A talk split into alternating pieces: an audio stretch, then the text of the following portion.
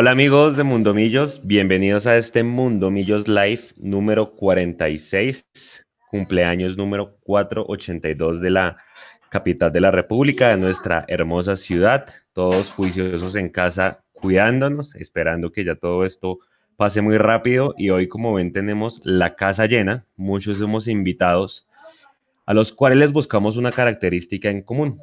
Por más de que hayan jugado en, diferentes épocas en el club de nuestros amores, todos fueron formados. Eh, primero son bogotanos y segundo fueron formados en las divisiones inferiores del club del cual ya nos van a contar cómo fue cada uno de su proceso y arranco desde arriba y voy, y voy pasando por cada uno de los cuadritos que veo en la, en la pantalla. Arranco con Jair Ramírez Gacha, jugador, exjugador de fútbol profesional, jugó en Millonarios, eh, autor de El Centro, que luego cabeceara Juan Carlos Jaramillo, que está allá abajo también, para que pudiésemos empezar ganando ese partido de la final de la Copa Merconorte en el año 2001 allá en, en Guayaquil. Jair, buenas noches y bienvenido y gracias por aceptar la invitación. Bueno, muchas gracias. Un saludo para todos ustedes, para mis. Agradecido con, con Dios por este rato de poder conversar de lo que nos gusta, que es el fútbol.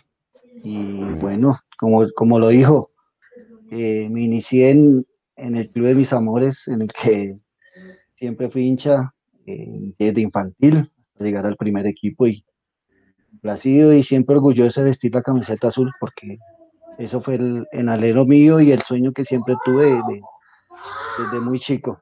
Cuando llegué a Millonarios, pues imagínense, sueño cumplido, desde infantil llegar a, encontrarme en, de director técnico al profe Jaime Morón, después de eso pasar por el profe Elio Maravilla Gamboa, eh, eh, el profe Eduardo Oliveros, el Mico García, y llegar al primer equipo cuando cuando el profe Diego Maña me da esa gran oportunidad en, en partido más que todo el mundo quiere jugar, que es contra Nacional. Y a Dios fortuna que, íbamos ganando, creo que fue 2-0, 3-0, y yo ingreso faltando como 15 minutos. Millonarios iba, sí, íbamos 3-0, y el cuando yo ingreso, yo Mario hace el cuarto gol. Ese día ganamos en Bogotá 4-0, le ganamos a Nacional debut como quería, contra Nacional, el que siempre le queremos ganar. Y a Dios gracias, eh, con grandes jugadores que me respaldaron. Creo que ese día también estaba Gato, porque Gato lo había traído Diego para ese, para ese equipo. Estaba yo Mario, estaba mi hermano, estaba eh, Bonner, estaba Hilmer, estaba Burgues, y paso, era el que tenía millonarios en ese entonces. Y y era el debut que yo quería, y pues, imagínense, al lado de grandes jugadores y al grado de, esta hinchada que siempre eh, y que el partido contra Nacional siempre era aparte. Ustedes muy bien saben que el partido contra Nacional, contra Santa Fe, América, eran aparte, eran partidos distintos. Entonces, eh, fue lo más bonito que me pudo haber pasado y lo que me dio el fútbol, ese partido contra Nacional. Bueno, sigo con, el invitado a la, mano derecha, John Jairo El Pocillo Díaz, doblemente campeón con Millonarios 1987-1988, subcampeón en 1994, hizo parte yo creo que de una de esas últimas camadas de las divisiones inferiores que, que de los cuales eran, eran oriundos de acá de la capital, amigo de esta casa, ¿qué hubo, y Bienvenido. Bueno, un saludo muy especial para usted, para todos los componentes de Mundo Millos. Me alegra mucho saludar a mi amigo Juan Carlos Aramillo, hacía mucho tiempo no lo veía. A Yair sí cada, cada tercer día me está llamando para preguntarme cosas. un saludo, muy especial también. también. También un saludo muy especial a Ricardo, que con Ricardo pasamos momentos increíbles. ¡Una Coca-Cola! Y bueno, no, yo, yo hice parte de, de, la primera camada de donde salen muchísimos bogotanos en, Millonarios, eh, de, esa camada donde estaba Jesse Mosquera, Harold Morales, eh, eh, aunque no es bogotano, pero Eduardo Orozco, estaba, pero él se, se crió en Bogotá también estaba, a ver Raúl. me acuerdo quién más, Raúl, Raúl estaba comenzando, John Mario no había llegado todavía, como hoy, ¿no? eh, Ricardo estaba en las divisiones inferiores. Entonces, eh, y, yo, y yo hice casi toda mi carrera, como les había contado el Mundo Millos la otra vez, en, en, una filial de millonarios que se llamaba Guayos Garrincha, que era la, la filial de, de, de, millonarios que la manejaban los hermanos eh, Gonzalo, Hernando y, y Roberto Guzmán. Entonces ahí tenían un seguimiento, después pasé a, a trabajar con don Jaime Arroyave y, y, ahí hice casi toda mi carrera hasta llegar al fútbol profesional, Juan. Bueno, sigo con, con, Juan Carlos Jaramillo, también formado en las divisiones menores, también jugó en la selección Bogotá muchísimo tiempo, creo que alcanzó a jugar con, con, con Jair, de hecho pues él fue el que le pone la, la, asistencia para el gol de la final de la Merconorte, Juan Carlos yo lo recuerdo mucho porque tenía, dijo, a Santa Fe y creo que al Tuluá, siempre les hacía gol, eh, y nada, yo creo que también Juan Carlos es de esas últimas camadas junto con Andrés Chitiva por allá en el 99-2000, eh, donde básicamente se le dio mucha oportunidad al jugador bogotano, amigo de esta casa también, ya estuvo en este espacio y bueno, la idea era invitarlo también hoy para que compartiera con nosotros. Ivo Juan, bienvenido. Bueno, muy buenas noches, un, saludo especial para todos los compañeros de Mundomillos y, y mis ex compañeros de fútbol. Sí, con Yair la verdad compartimos muchísimo. Con, el, con Posillo, pues obviamente yo lo veía él eh, en parte como ídolo, ¿no? Yo era de las divisiones, divisiones inferiores y, y, bueno, ese lateral derecho rapidísimo, el, el Posillo, aparte que un, un, un personaje nos hacía reír mucho, entonces pues me acuerdo de ellos eh, más que todo como ídolos, porque yo era, pues éramos menor, eh, éramos menores con Jair. Con Jair hice casi. Cuando se quite los años, mijo, ya está como todos los rolos. No, jovencito, jovencito era yo. Entonces, eh, bueno, con Jair hicimos las divisiones inferiores en Millos, estuvimos en la selección Bogotá. Creo que tuvimos un papá, un técnico ahí que nos quería mucho, que era el Mico García. El Mico García a mí me trae de, de Alejandro Granamillos, en un partido que jugamos en contra de Alejandro Granamillos, que eh, Jair, te vas a acordar de este gol. Jair hace un gol de media distancia. Me lo robaron, me lo robaron. En Chigüiros y eh, eh, el árbitro no se da cuenta porque la malla está rota. A mí, pues, Alejandro terminamos ganando nosotros 4-3. Y bueno, ahí, ahí digamos que el Mico habla con, con mi papá, que digamos que mi papá también estuvo muy presente en, mi carrera. Y ahí paso a, a Millonarios y sí hago todas mis, mis divisiones inferiores en, en, en Millos. Eh, mi equipo, pues, eh, digamos, del alma, era hincha de Millos, iba al estadio a, a ver, eh, tuve la fortuna, mi papá me llevó al campeonato del 80 y, no sé si fue 88, 89, que, que ganamos 1-0 en el Campín contra Junior. Posillo debería estar en ese equipo, yo creo. Claro. Entonces, eh, y bueno, hincha, muy hincha de Millos. Eh, y, bueno, con el sueño de jugar algún día profesional y, bueno, gracias a Dios se, se dio la oportunidad y, y, en el equipo de, de los amores de uno, que creo que es lo de los sueños que uno siempre quiere cumplir. Bueno, y, cierro antes ahí de que, de que llegue John Mario, que me demora en entrar con Ricardo El Gato Pérez, otro amigo de esta casa que ya estuvo en este espacio, jugador de Millonarios bogotano, formado en divisiones inferiores, eh, un jugador que todos quisimos ver campeón con Millos, sobre todo en el 96, y bueno, ya hoy, ya, ya hoy en día queremos verlo como dirigente, ¿qué Gato? Hola Juan, saludo para ti, para todos los de Mundo Millos, mi Posi, Juan Carlos, Yair, un abrazo, me place mucho verlos también, ese sea a través de, de, una pantalla y también orgulloso de haber vestido la camiseta de Millonarios. Yo tengo la fortuna de que me lleva una otra persona muy amante de Millos que era el profesor de la Maravilla Gamboa, al cual creo que muchos de nosotros, y no por decir, creo que más de dos, tres generaciones le debemos mucho, aparte de cariño, aprecio, eh, ese don de persona que, que tenía Delio, creo que es bien difícil de encontrar hoy en día. E hice las inferiores también, así como con Posi también estuve con el profesor Guzmán, uno de los profesores Guzmán. Eh, cuarta, tercera, segunda, reserva, campeón en reserva. Con Gonzalo, Ricardo. Con Gonzalo, sí, estoy con Gonzalo porque el profe Garrincha estaba con la profesional. Y, y ya llegó al, primer equipo, quizás bastante rápido, más de lo que uno se espera, pero bueno, feliz y orgulloso de haber podido llegar al primer equipo y compartir con, bueno, con que obviamente ya, ya estaba jugando profesional, mucho antes que, que lo hiciera yo. Jair viene después. Eh, bueno, ahí sale John Mario, Raúl, hermano de Jair, que ya, que ya estaba. Choco, que no hizo inferiores, pero pues también llegó a nosotros. Eh, Oscar Cortés, que estaba también en la camada con Pozo, si no me equivoco, venía de esa camada con Juan Carlos Niño. Bueno, tantos bogotanos que en ese momento eh, tuvimos la oportunidad de, de vestir de camiseta de millonarios al tiempo y en, y en varias oportunidades, en varios años seguidos. Bueno, Nedu, arranque entonces. Bueno, buenas noches para todos. La verdad, supremamente emocionante. Tengo un montón de gente escribiéndome por el interno. La que se juntó hoy me están diciendo que está tremenda, así que de verdad, muchas gracias a, a, todos ustedes por acompañarnos. Jair, Gato, El Pocillo, Juanca, gracias por estar con nosotros esta noche. Realmente una noche muy especial para todos los bogotanos y, y realmente. Neo, pero, no podíamos... Neo, pero usted, usted es como el más joven de todos. Y sí, o mentira, creo que soy el más viejo, de hecho. No, pues sí, yo, pues sí, yo le gané. Cumplí 38 hace un par de días, el 3 de agosto. Eh, llevo dos años nada más, qué bueno. Bueno, bien, bien, sí, estamos bien. Bueno, y aparte de celebrar hoy el cumpleaños de Bogotá, de nuestra querida capital, de la cuna de todos nosotros, eh, tenemos noticias y digamos que quieren por ahí.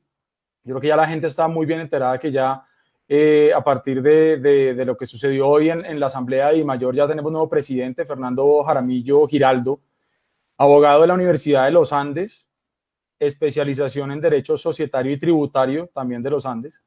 En el 99 hizo una maestría en Derecho con énfasis en negocios internacionales de la Universidad de Georgetown. Eh, es importante aclarar, sí, que estamos haciendo este breve perfil porque mucho ruido se generó con la salida del anterior presidente y mucho ruido también se generó con el que podría llegar a ser. ¿sí? Hay gente que sabe y conoce muy bien quién era eh, el candidato más eh, opcionado para a la presidencia de Mayor, que es Fernando y así quedó. ¿sí? Aparte de lo que acabo de mencionar, trabajó en la Superintendencia Bancaria, Ministerio de Hacienda, en la Oficina de la Presidencia de la República, fue asesor especial para asuntos de seguridad, en el 93 y no, hasta el 95 cónsul general de Colombia en Nueva York. Durante ocho años, desde septiembre del 96 hasta diciembre del 2004, trabajó en la Organización de Estados Americanos. Eh, digamos, tiene un perfil bastante, bastante diverso, si nos damos cuenta acá. Y lo más reciente, desde el diciembre del 2004, eh, vicepresidente legal y asuntos administrativos y corporativos de, de Bavaria. Yo les cuento todo este perfil y aquí ya le abro paso a ustedes y quiero empezar con usted, Gato. Primero, ¿cómo reciben ustedes este, este, esta elección y cómo este perfil de Fernando Jaramillo para el fútbol colombiano? Bueno, yo creo que hoja de vida, como tú lo acabas de decir, eh, creo que es muy, muy, muy buena. Es una hoja de vida espectacular, obviamente, en su área legal, en su área de, no digamos de político porque haya sido cónsul, pero está muy bien conectado no sé realmente qué gran conocimiento tenga de fútbol, porque pues de fútbol si tú lo ves, realmente no lo tiene. Exactamente. Entonces, eh, toca dejarlo trabajar. Ojalá se rodee y se asesore bien. También si usted ve la votación fue 30 a favor, uno, uno en contra y 5 en blanco. Prácticamente es decir que fue casi que unánime, por así decirlo. Eh, entonces creo que eso es un buen inicio porque es un nombre que quizás no genere en un principio esas divisiones con las que terminó nuestro anterior presidente y esperemos que pueda tratar de, a pesar de las diferencias que siempre van a haber entre los 36 clubes, que pueda haber un poco más de, de no digamos tanto unión 100%, pero sí por lo menos equidad y estar, estar de acuerdo en, en, en cosas más positivas que negativas. Entonces tiene una tarea ardua, no es una tarea fácil la que tiene, y más en esta situación donde toma la presidencia la de mayor con esta crisis económica, deportiva, eh, con la pandemia, bueno, con todo lo que está pasando. Entonces esperemos que pueda sortearlo bien y, y que nos pueda llevar quizás eh, como timón del barco eh, a un buen puerto, eh, más juntos que divididos, que fue como terminamos la vez pasada. Esperemos que de pronto se asesore de alguien deportivamente bien, porque para mi concepto de fútbol, no es que no sepa, puede saber mucho, pero no ha hecho absolutamente nada hasta el día de hoy.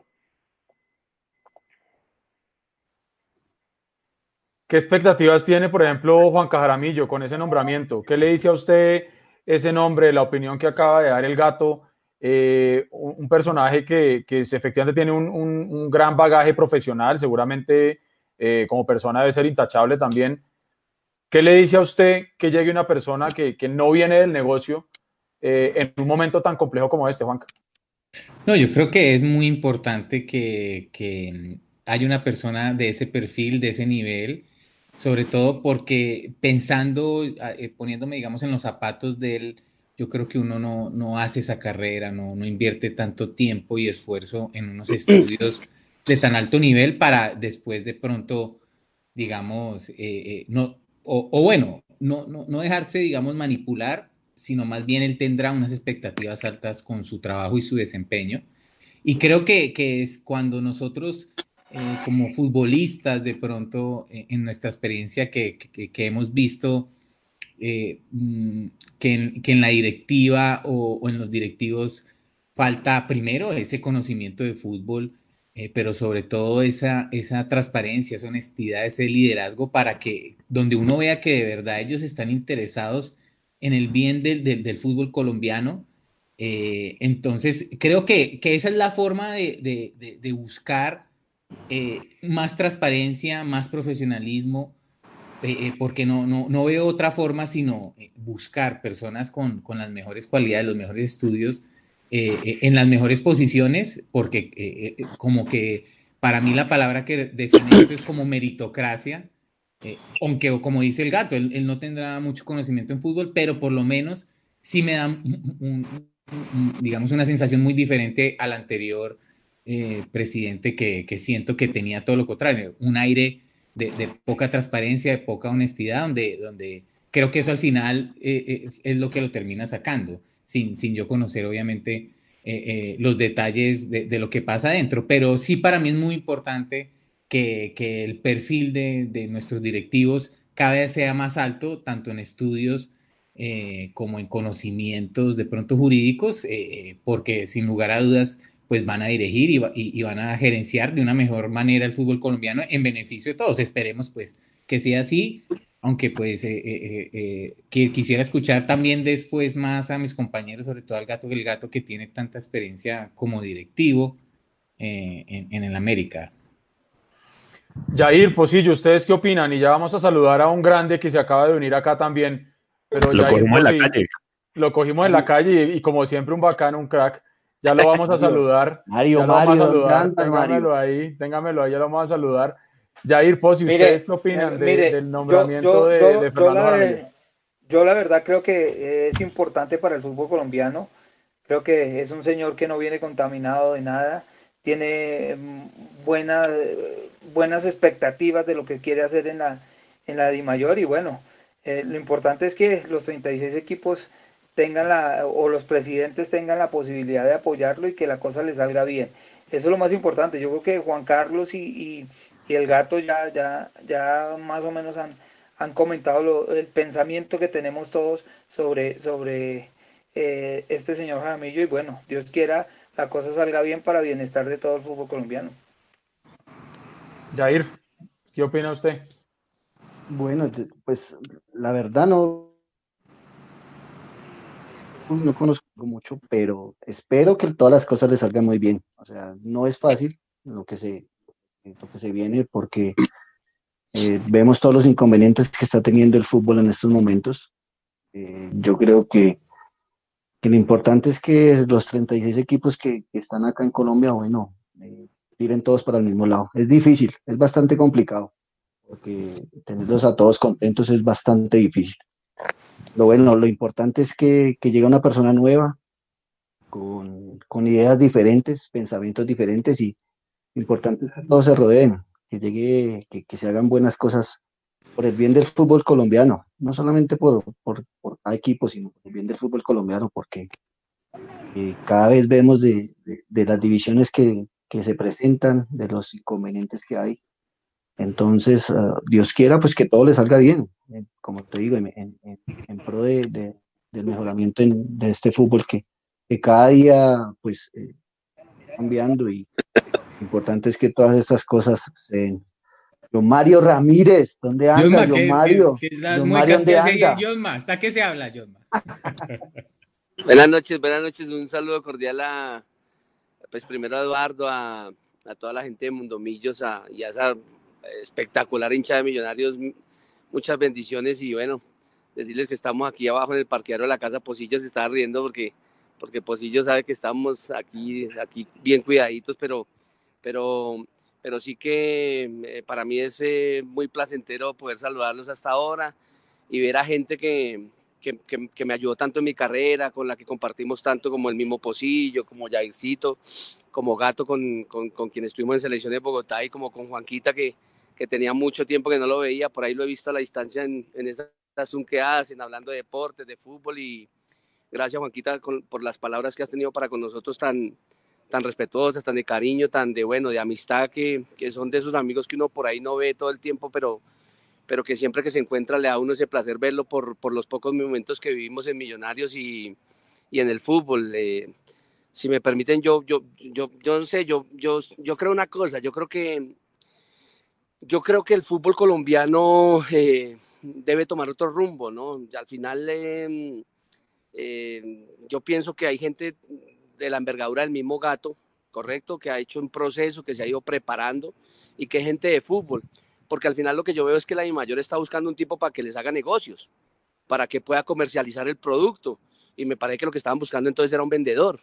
Ahí difiero un poquito con, con muchos y, no estoy de acuerdo porque finalmente eh, aunque yo necesito comercializar mi producto como, como presidente de la mayor el producto que es el fútbol colombiano, pues yo sí necesito de gente que, que pueda administrar eso y que sepa de fútbol y más eh, que, que, un personaje como el mismo gato que, que sé que se ha venido preparando, que sé que, de una u otra forma es el gran sueño de él llegar a ser el presidente de la, de la Federación Colombiana de Fútbol y de la misma mayor Y yo al final creo que, mm, que el tema del fútbol en Colombia es bien complejo, ¿no? Y que en esa complejidad, Eduardo, necesitamos gente de fútbol, de, de, este negocio, pero que también sea preparada y, y, bueno, en eso andamos algunos, ¿no? Andamos estudiando porque como sabe Posillo, no soltamos hoy un libro cuando ya estamos cogiendo el otro porque sabemos que esto requiere otras cosas, pero sí que esto es más de relaciones, ¿no? Desafortunadamente esto es más de relaciones y así se ha venido manejando el fútbol, pero pues al igual que toda la gente del fútbol, lo único que esperamos, Eduardito, es que eh, las cosas le salgan bien a él,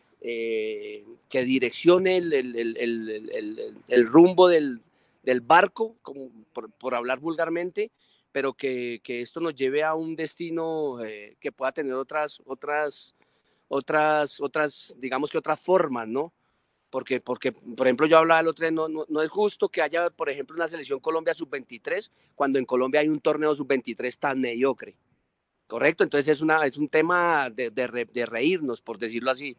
Eh, no es justo que el fútbol femenino se trate de la forma que se ha tratado y que ahora se busquen eh, patrocinar a las niñas porque la FIFA haya dicho que si no se patrocina el fútbol femenino y si no hay fútbol femenino en Colombia, pues no le giran a Colombia los dineros que te han pensado girarles. Entonces digamos que de una u otra forma esto requiere un administrador, pero también alguien con sentido de pertenencia por el fútbol, porque finalmente esto es una profesión y es el fútbol y, como, y me uno a lo que dice Marcelo Bielsa, aquí al final el que pierde es el hincha, que es el más sano de todo esto, ¿correcto? Porque aquí podemos faltar los jugadores, los entrenadores, pero el hincha es un tema especial, el hincha es, el hincha es lo más natural que hay, el hincha es lo más pasional que hay y no, y no vale la pena que se siga que se siga tratando de la forma que se está tratando. Me parece que hay muchas cosas buenas por hacer, pero sí que es cierto que, que todo es meritocracia y que todo es hoy, eh, perdón, todo no es meritocracia, sino todo es hoy eh, conveniencia, amistades, relaciones. Y en esas relaciones, bueno, esperemos que esto funcione, ¿no? Porque eso es lo que queremos todos, eh, Eduardito y, y, a mis compañeros ahí a esta hora. Un placer saludarlos. Muy bacano verlos a Banquita, Yaisito, a Posillito, sabe el cariño que le tengo a Gato, pues eh, ya hemos tenido la posibilidad de hablar estos días por una zona ahí con los muchachos de Millonarios, pero, pero contento, Eduardito, gracias por la invitación. Discúlpenme que, que haya entrado tan Te, te pero... queremos, John Mario, te queremos. Gracias, John Mario, gracias, queremos. Mario. Queremos, John Mario, te queremos. bueno, Mechu, no, no, llegó, llegó perfecto, llegó a tiempo. Usted, usted más que nadie sabe manejar los tiempos, Jorman, entonces todo bien. Ahí a hacer pase gol. Como Oiga, ¿cuántas, cuántas, cuántas anécdotas en este grupo, ¿no? Muchas, no, si muchas, ¿no? Si, si, si, la gente supiera, no. Nos cortan, nos cortan de una. una Coca-Cola. Ah, pero Pero esa- tiene que contar esa anécdota porque ya. No, yo pues me la- Posillo nos gana, Posillo nos gana en todas. El gato la cuenta ahora. Posi, Lo bueno, lo bueno es que por aquí no me puede pegar. ¿Cómo lo correteó ese día en el, cómo lo correteó ese día en el, En el avión. en el- en el hotel de Miami? En el avión también. Oiga, la primera vez que yo veía a Posillo Bravo, mano, yo nunca he visto a, Pro- a Posillo Bravo. Posillo nunca me pone bravo. ¿Posillo bravo? No. Posillo bravo, ser. Me, quería pegar. Posillo. Como no me dieron la Coca-Cola, como no me dieron la Coca-Cola, una. Coca-Cola. Bueno, pero ya la anécdota. Sí, ya les tocó contarla. Dígale, No, pero yo no estoy en esas, eso es de, eso es de Posillo y de, y de Y gato. el gato. Gatico, cuéntela, o la cuento, Posillo- Posillo- cuéntela. Posillo- Posillo llevaba varias. En el, en el campo, árbitro, sacale hielo, sacale hielo. El árbitro lo sacaba porque tenía solamente el hielo. Ah, Entonces ahí ya se la- le hacíamos bullying. Como que antes era montar, ahora, ahora es bullying. Entonces en el ascensor, one moment, one moment, que faltan el resto de los demás. Y estábamos comprando una gaseosa en, en las máquinas. Entonces, claro, le metíamos monedas para gastar las monedas que nos quedaban para no llevarnos monedas a Colombia. Entonces faltaba un dime. Entonces yo, Posillo, un dime, una Coca-Cola. Y entonces no era que le dijera qué quería, sino que le metiera un dime. Entonces, no. Entonces, claro, ya fue como que la tapa que, lo, que le sacó la piedra y el avión me quería pegar. Ay, bolillo. Pero qué, qué, qué épocas aquellas, Gatico, John Mario, Yair, Que nos Juanca. gozábamos, sí. Oh, eso era una familia completa. Uy, en esa finca cuando se juntaban a charlar, Posillo, Bonner, Yesid, eh, a contar anécdotas y hablar, no, eso ahí nos podíamos quedar horas llorando. Raúl. Raúl, Raúl tiene más anécdotas. también. Por ahí Josma creo que está con, con la moto. Bueno, señores, al fútbol. Mechu, dele. Hay, hay una cosa que no hemos tocado sobre el presidente de la DIMAYOR, sobre todo Gato, que está un poquito más metido en el tema. Eh, Fernando Jaramillo actualmente es miembro de la Junta Directiva de Millonarios. Él es un suplente, pero es miembro. Y, y entonces cuando se supo la noticia empezaron las versiones de que era que Gustavo Serpa había promocionado ese nombre y lo había llevado a la asamblea para la votación. Sienten, sobre todo Gato, empiezo con usted y le pregunto a todos que puede ser este el, el gran golpe político de Gustavo Serpa haber puesto a Fernando Jaramillo en la presidencia de Imagen. Eh, sí es claro y obvio que el- el nombre de Fernando Jaramillo es acercado a, a la de mayor a través de- del doctor Serpa. Eso sí, digamos que, que, que no es nada desconocido. Mm, Muy seguramente el doctor Jaramillo tendrá que renunciar a la suplencia de, de la Junta Directiva porque no va a poder pertenecer a la misma. Y que sea el golpe político, no creo. No me parece.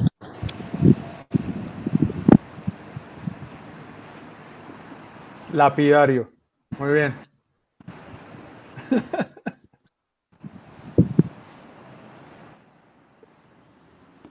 Listo. ¿Alguien más quiere opinar sobre este, esta jugada política del hecho de Porque es que se había hablado, se había hablado mucho que Millonarios había perdido mucho peso dentro de la I mayor. ¿sí? Eh, eh, no digamos que llevándolo a ningún extremo, sino simplemente que Millonarios hace mucho tiempo había dejado de ser un equipo grande e importante eh, en las lides de la I mayor. ¿sí? Eh, y digamos que cuando se estaba eh, eh, preparando todo este tema de la elección y que habían más nombres y todo el cuento, ¿sí? hubo como una división muy marcada, en sobre todo en el periodismo colombiano. Había un bando que claramente decía que, no podía llegar por lo que acaba de mencionar Mechu, que es que venía untado de azul y blanco y bla, bla, bla. Y estaba la otra, la otra orilla del periodismo donde parecía que estaban alentando para que fuera Fernando Jaramillo el, el elegido para llegar a la presidencia de la I mayor. Realmente el hecho que haya sido parte, porque yo estoy de acuerdo con el gato, tiene que renunciar, ¿sí? Porque si no, mañana imagínese donde llegue a pasar alguna cosa, no sé, el bar por algún motivo le dé algo a Millonarios, imagínese el pepero que se arma. Pero ustedes sí creen realmente que, que, que, Serpa logró hacer ese lobby político, logró convencer a todos los demás eh, equipos para que votaran por él o simplemente el señor dio buena espina y llegó ahí en, el fondo también por descarte porque el resto se retiraron. ¿Puedo opinar? ¿Puedo opinar o, gato? Siempre, pero por supuesto, Jonma. Yo, yo, yo, creo una cosa, yo creo que yo, yo creo que para nadie es un secreto que, que, el doctor Jaramillo está bien preparado, ¿correcto? Ahora, ¿qué tanto eh, eh, tenga conocimiento del fútbol como tal? Pues eso sí no lo sé, ¿verdad? No lo sé. Empresarialmente sí es un hombre exitoso, es un, es un hombre que le ha aportado mucho al fútbol colombiano desde, desde Bavaria. Y es una cosa, yo no tenía ni idea que era directivo de Millonarios, pero lo que sí esperamos los hinchas de Millonarios es que con la llegada de la I, pues a Millonarios se le trate un poco diferente, porque realmente, eh, digamos que en temas eh, incluso arbitrales, eh, en temas de decisiones, a, Millonarios no lo han acobijado mucho desde mayor, por, todo lo que representa Millonarios pero sí que entonces sería una gran bendición que él llegue ahí por una sola razón, y es que es de millonarios. Eh, después, yo no creo que el doctor Serpa, el doctor Serpa mm, dijo unas cosas muy claras. El, problema en este país es hablar claro y ser sincero, porque cuando se es sincero y se es claro y se habla con argumentos, pues la gente se enoja. Y me parece que él dijo unas cosas que, que, no, que, no, que no llegaron bien al seno de la federación, de los presidentes de la federación, eh, pero de, de, los presidentes de I Mayor, del fútbol colombiano, eh, pero sí que es cierto que es el gran candidato de él. Ese era el gran candidato, él era, creo que era el, el, el, que él más apoyaba para ese tema. Ahora vuelvo y repito, si eso hace que para nosotros como hinchas de millonarios eh, tengamos un beneficio de una forma u otra, o no, tanto un beneficio, sino que se nos trate diferente como club, como equipo, pues bienvenido sea porque es un representante de nosotros allá. El día que yo sea el entrenador de la selección Colombia, pues yo a donde primero voy a mirar esa, a, los jugadores del club de mis amores, ¿correcto? Entonces, me parece que de una otra forma es importante para Millonarios que él haya llegado ahí.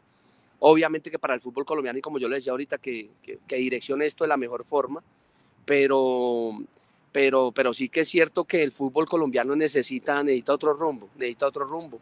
Y al final, bueno, si lo puede tomar con él, si él nos puede direccionar allá, pues sería una gran bendición. Y si eso beneficia a Millonarios, eh, o más allá de beneficiarlo, es si no le quita millonarios, eh, pues mucho mejor, ¿no? Porque es que hemos contado con unas cosas que... Entonces, yo, yo voy a decir una cosa atrevida y espero que no suene... Bueno, espero que suene como tenga que sonar. Ya estamos en pandemia, dele. Claro. No, pero es que eh, Juan, Juan Casado... No se vuelva polémico, John Mario. Juan, no, no es polémico, pero es que Juanca sabe, Posillo sabe, Gato sabe, eh, Jair sabe, que si a nosotros cuando íbamos a jugar a otras regiones del país nos costaba tanto, nos costaba ganar un partido que era que nos costaba, jugábamos contra todo el mundo. Si ahora hay problemas, que hay 800 cámaras, imaginen cómo nos tocó a nosotros. Que era mucho más complejo el tema, que era luchar contra todo el mundo y poder sacar un resultado, que es muy meritorio y que es lo que muchos han querido desprestigiar, pero bueno, solo los que jugamos y nos pusimos la camiseta de millonarios en otras ciudades, sabíamos lo que nos costaba ir a ganar allá o ir a sacar un resultado por, por todo lo que se, se manejaba en su momento. Entonces yo creo que, que de una u otra forma eh, todo lo que queremos es que, que, el fútbol colombiano tome un rumbo que debe tomar en beneficio de los clubes y en beneficio del, del hincha, que es lo que yo siempre defiendo, el hincha. El hincha que es lo más, lo más sano y lo más espectacular que tiene este deporte. Bueno, yo, yo como para, para dar mi opinión, porque sí, sí quería de pronto eh, eh, dar mi opinión con lo que dijo primero John Mario, y, sin lugar a dudas, lo mejor que le puede pasar al fútbol es que un futbolista sea directivo, ¿no? Yo creo que, que, el Pocillo, el Gato, Jair y, John Ma, vivimos, vimos situaciones absurdas, eh, sacadas de, de, de, los cabellos, eh, porque no había alguien que supiera o, que su interés fuera el fútbol, sino otras cosas eh, como los negocios o, otras cosas más que no vale la pena comentar. Entonces, eh, que haya alguien que, que, que, haya vivido el fútbol, que, haya eh, vivido de primera persona las necesidades del fútbol y lo que necesita el fútbol, sin lugar a dudas, ahí estoy 100% de acuerdo con John Mario y creo que por eso también el periodismo deportivo ha evolucionado, porque han llegado eh, futbolistas a darle ese comentario, esa, esa experiencia que no tienen los periodistas y ya se vuelve algo más, más real, más verdadero y no comentarios eh, eh, que, se inventaban estos periodistas que cuando ni siquiera han, hecho una pretemporada, no han pisado una cancha de fútbol, no, ni siquiera jugaron primera vez. Entonces, creo que, es muy importante que, que sí haya un exfutbolista, pero obviamente, como dijo John Mario, con, con preparación. Entonces siento que por lo menos en el tema de, de, estudios ya evolucionamos un poco a que el presidente de la federación sea una persona preparada, eh, eh, con, con, una hoja de vida, siento que brillante, y que, y que sí puede, digamos, eh, dar esas buenas expectativas de una buena administración y sobre todo ojalá transparente, pero creo que también si no hay una asesoría ahí de fútbol cercana, eh, eh, va a pasar lo que dice John Mario, que, que se priorice el dinero y no el fútbol, porque el primero es el fútbol y el dinero llegará solo y por montones. Si tú tienes un gran equipo, una gran infraestructura eh, y, un equipo ganador, todo llegará solo. Así que en ese aspecto sí, obviamente, y a mí me encanta pues que los futbolistas, digamos, el, gato que, que, que, aquí voy a decir algo, me, me sorprendió que haya salido del América, sobre todo campeón y, y le veía que una carrera ascendente y, bueno, eh, eh, no sé qué pasaría, no sé si nos cuente, yo imprudente aquí le pregunto, pero el gato sabe que es con cariño, eh, lo, admiro también, para mí era un ídolo porque era como el, mi referencia antes de llegar a, profesional y, muchas veces nos compararon. y, bueno, ya creo que, que, di, di, mi comentario con respecto a eso y espero obviamente que el futbolista eh, eh, siga metiéndose más en el fútbol, porque eh, nosotros los futbolistas sabemos de verdad qué, necesita el fútbol y cómo podemos llegar a que de verdad nos importe tanto el fútbol, que, nuestra calidad suba para que, como dice John Mario, el hincha al final de cuentas sea el que se beneficie y disfruta de que pueda tener lo mejor de nuestra capacidad y no que, que siempre tengamos la duda, no, tan lejos que hubiéramos podido llegar, no, pero es que este directivo que quiso poner a este, que quiso pasar por aquí, que, que, que, que metió palanca por acá, entonces eso nunca nos va a dejar progresar. Entonces sí, creo que, bueno, quería dar ese comentario porque sí es muy importante que el futbolista sea directivo. Les tiro una cortita y al pie. Muchachos, muchachos, pero, pero mire, el muchacho, mire, mire, eh, estamos hablando de que es directivo de Millonarios, pero ya lo estamos relacionando con Millonarios en, en Di Mayor, en... No, dejemos lo que trabaje para los 36 equipos. En este momento lo que necesitamos es que, que el hombre se ponga el overall y trabaje para los 36 y que no, como decían, sí, nosotros queremos mucho la institución, queremos millonarios, lo amamos por todo lo que nos dio, pero lo más importante aquí es dejarlo que, que, que se aparte de millonarios y que trabaje para millonarios y para los 37 equipos más porque es que ya estamos hablando de que es direct, fue, o es directivo, o fue directivo de Millonarios, entonces eh, que ayude a Millonarios, no, dejémoslo que nos ayude a los 37 equipos, que es el beneficio para todos. De acuerdo, si hay fútbol hay Millonarios, si no, pues no. Eduardo, Eduardo, pero, pero bueno, aparte de eso, o sea, yo lo que veo es un, un hombre de empresa, veámoslo por ese buen punto, o sea, mira que, que, que, que, son personas que piensan de otra forma. Yo, por ejemplo, que yo a, Gato lo veo en tres años allá, siendo presidente. Si le digo en menos. Primero tiene que pasar por Millonarios. Gato no coge millonarios. Después lo dejamos ir allá. Gato no coge millonarios. Gato hace presidente de la mayor y después de la federación. Entonces, es una persona que, es de empresa, que tiene, bueno, ideas diferentes, que llega con otros, con otras ideas a, buscar tratar de cuadrar algo que, esto no es de un año, esto, esto es problema y la mayor es de varios, eso lleva bastante tiempo. Pues entonces no, no lleguemos a culpar a una persona que porque es de millonarios o porque tiene algo con millonarios ahora va a favorecer, no. Dejémoslo que trabaje, o sea, es una empresa, es, una persona de empresa que llega con ideas y lo único es que ojalá pues que le sirva, que sirva, que, que produzca, que gerencie como debe de ser ya para cerrar el tema. Eh, eh, Juan Carlos, Juan Carlos Jaramillo, y al gato lo estamos preparando para ser presidente de Millonarios, ¿cierto, Eduardo? Totalmente tiene que ser presidente de Millos. ¿Cómo no? Y, y Posillo el suplente. Mejor dicho, y que, que nos conocemos ese equipo, pues al derecho y al revés, Dios mío. Yo les tiro una, una cortita ya para, para cerrar el tema del nuevo presidente de la I Mayor. Concretamente, para cada uno de ustedes, ¿Cuál creen ustedes que hoy, es el reto más grande que tiene que asumir Fernando Jaramillo en la presidencia de la DIMAYOR? Uno, porque son muchos. Sabemos que el fútbol colombiano tiene muchas oportunidades de mejora todavía, ¿sí? Pero para ustedes, ¿cuál es ese reto principal, esa meta crucialmente importante a la que le tiene que apuntar Fernando Jaramillo en su gestión? Eduardo, voy a comenzar yo, ¿sabe qué? Y es, la más importante que creo en, mi concepto, es tratar de salvar a los equipos de la quiebra. Muy bien. Gato. ah, bueno, perdón. Lo que pasa, mi pos, es que eso no depende de él. Eso depende de la misión de cada equipo. Si usted no sabe administrar su casa, usted no le puede decir al alcalde que le salve mm. su, su casa. Tiene que administrarlo usted. Entonces, aquí cada equipo tiene que saber qué tiene que hacer. Lo que pasa es que lo que sí creo que el reto que él tiene que hacer es tratar de mejorar cómo pone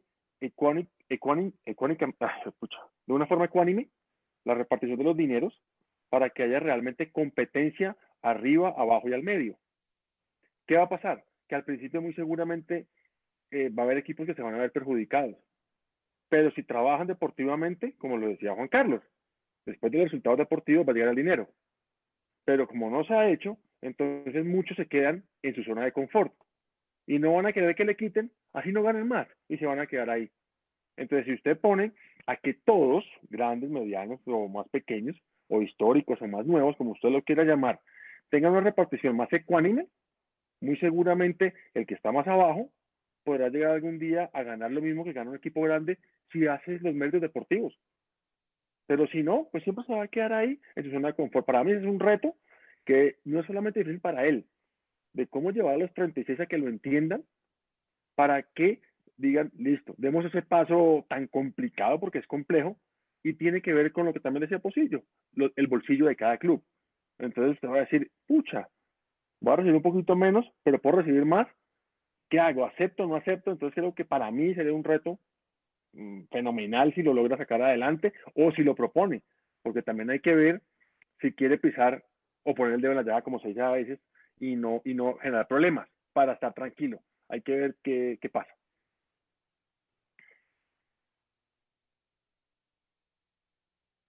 Yair, ¿qué opina? Juanca, ¿qué opinan ustedes ahí? Yo, bueno, lo que opino yo, yo voy con el tema de gato, o sea, el tema es el dinero. Acá el tema es el dinero. Acá no hay otra, o sea, las, tiene que mirar cómo cuadra, que no sé qué se tendrá que inventar, pero acá todo el mundo está peleando es por dinero. Y yo una de las cosas que yo estoy viendo es, eh, por ejemplo, en la categoría B, es que hay muchos equipos de los cuales se están acomodando para, estar ahí, seguir ahí. Yo sigo con, con, con una nómina de que, que, me vale a mí 30 millones, a mí la, la mayor me da 100, 70 me quedo esto, y armo una nómina de 20 millones y listo, pero no hay, hay un, un, una, un cambio diferente en el torneo de la B, porque el torneo de la B seguimos lo mismo, o sea, es imposible ver todavía equipos que fueron de la A y todavía están en la B, no, y siguen ahí, siguen ahí, siguen ahí, nunca va a pasar nada, armen buenas nóminas, armen buenas nóminas, nóminas que, que pesen, pero todos están esperando esa que la de mayores del dinero, y no quieren invertir, no quieren hacer algo más, entonces para mí lo que lo primordial es el tema del dinero, que tendrá que mirar cómo gestiona, porque no es fácil. Imagínense, poniendo de acuerdo a, al presidente del Tolima, presidente de Santa Fe, a Nacional, Junior, imagínense que lo va a poner de acuerdo. Entonces, el, tema del dinero va a ser parte fundamental para que, para que su gestión empiece a fluir como él quiere, yo pienso. Sí, y yo como para, para dar mi, mi comentario, eh, estoy de acuerdo también con lo que dice Posillo, que es, eh, y ya no verlo como que no se quiebren, sino yo eh, creería que se debe enfocar en cómo el fútbol colombiano puede ese salto comercialmente, empresarialmente, para generar más ingresos y, como dice el gato, entonces ahí haya una mejor distribución donde eh, eh, tú, digamos, digas, bueno, yo puedo crecer, puedo comprar esos equipos. Y para dar el ejemplo, creo que es lo que ha pasado con la Premier y con la Liga, porque creo que lo mejor que ha tenido la Liga es Tebas. Tebas ha sido un, que se lo quiso robar la, la Serie A eh, para que fuera su directivo. ha sido, digamos, un, un maestro muy inteligente para comercializar la liga y generar muchísimos ingresos. Ya el problema eh, como para eh, juntar lo que dice el gato o lo que dice el pocillo, es que si el directivo de, de ese club, en vez de ver, ay, voy a recibir más dinero para beneficios personales, sino, Dios mío, puedo, puedo hacer más grande este equipo, puedo comprar a, a, a, este jugador.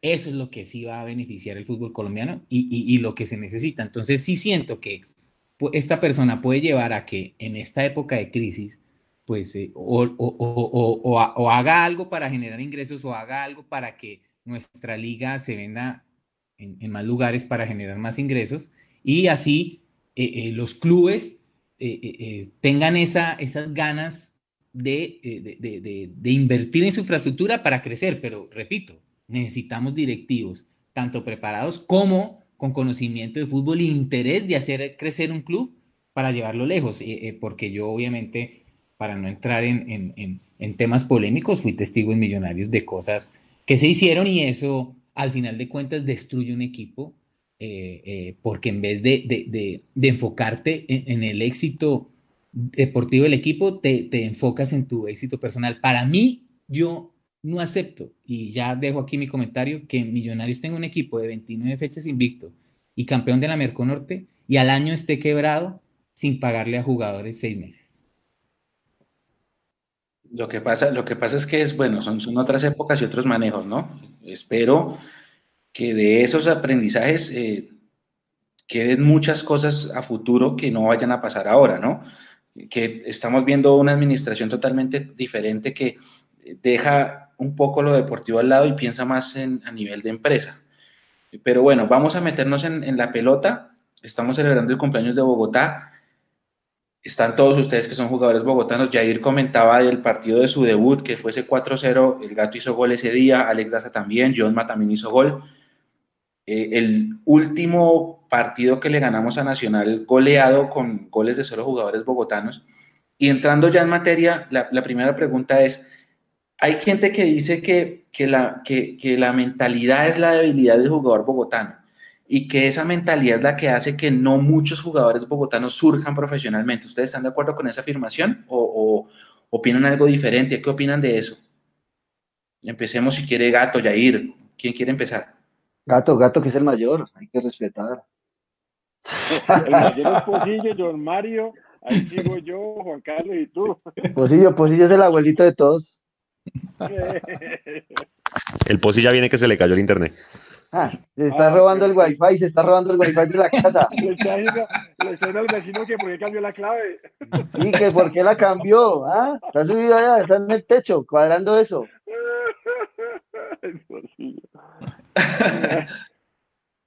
No, yo no, no, no, no sabría decir si sea mentalidad, porque la mentalidad la puede tener en cualquier, en cualquier eh, ciudad, sea Costa, Paisa, Ayuno, Costa Pacífica. Pero tal vez la vez pasada que hablamos, tocamos un poquito el tema y hablamos un poquito que quizás eh, en Bogotá es, digamos, una gran orbe donde hay muchas más posibilidades, donde necesitas a veces también la parte económica, que cuando eres en divisiones menores y no ganas nada, pues pucha, vas a estar también con la necesidad de, de, aportar en tu casa o, o, para, tu, para tu propio sostenimiento, eso hace que el jugador bogotano a veces busque otras oportunidades. Y el que viene de afuera, o el que está en otras ciudades, o es el fútbol o el fútbol.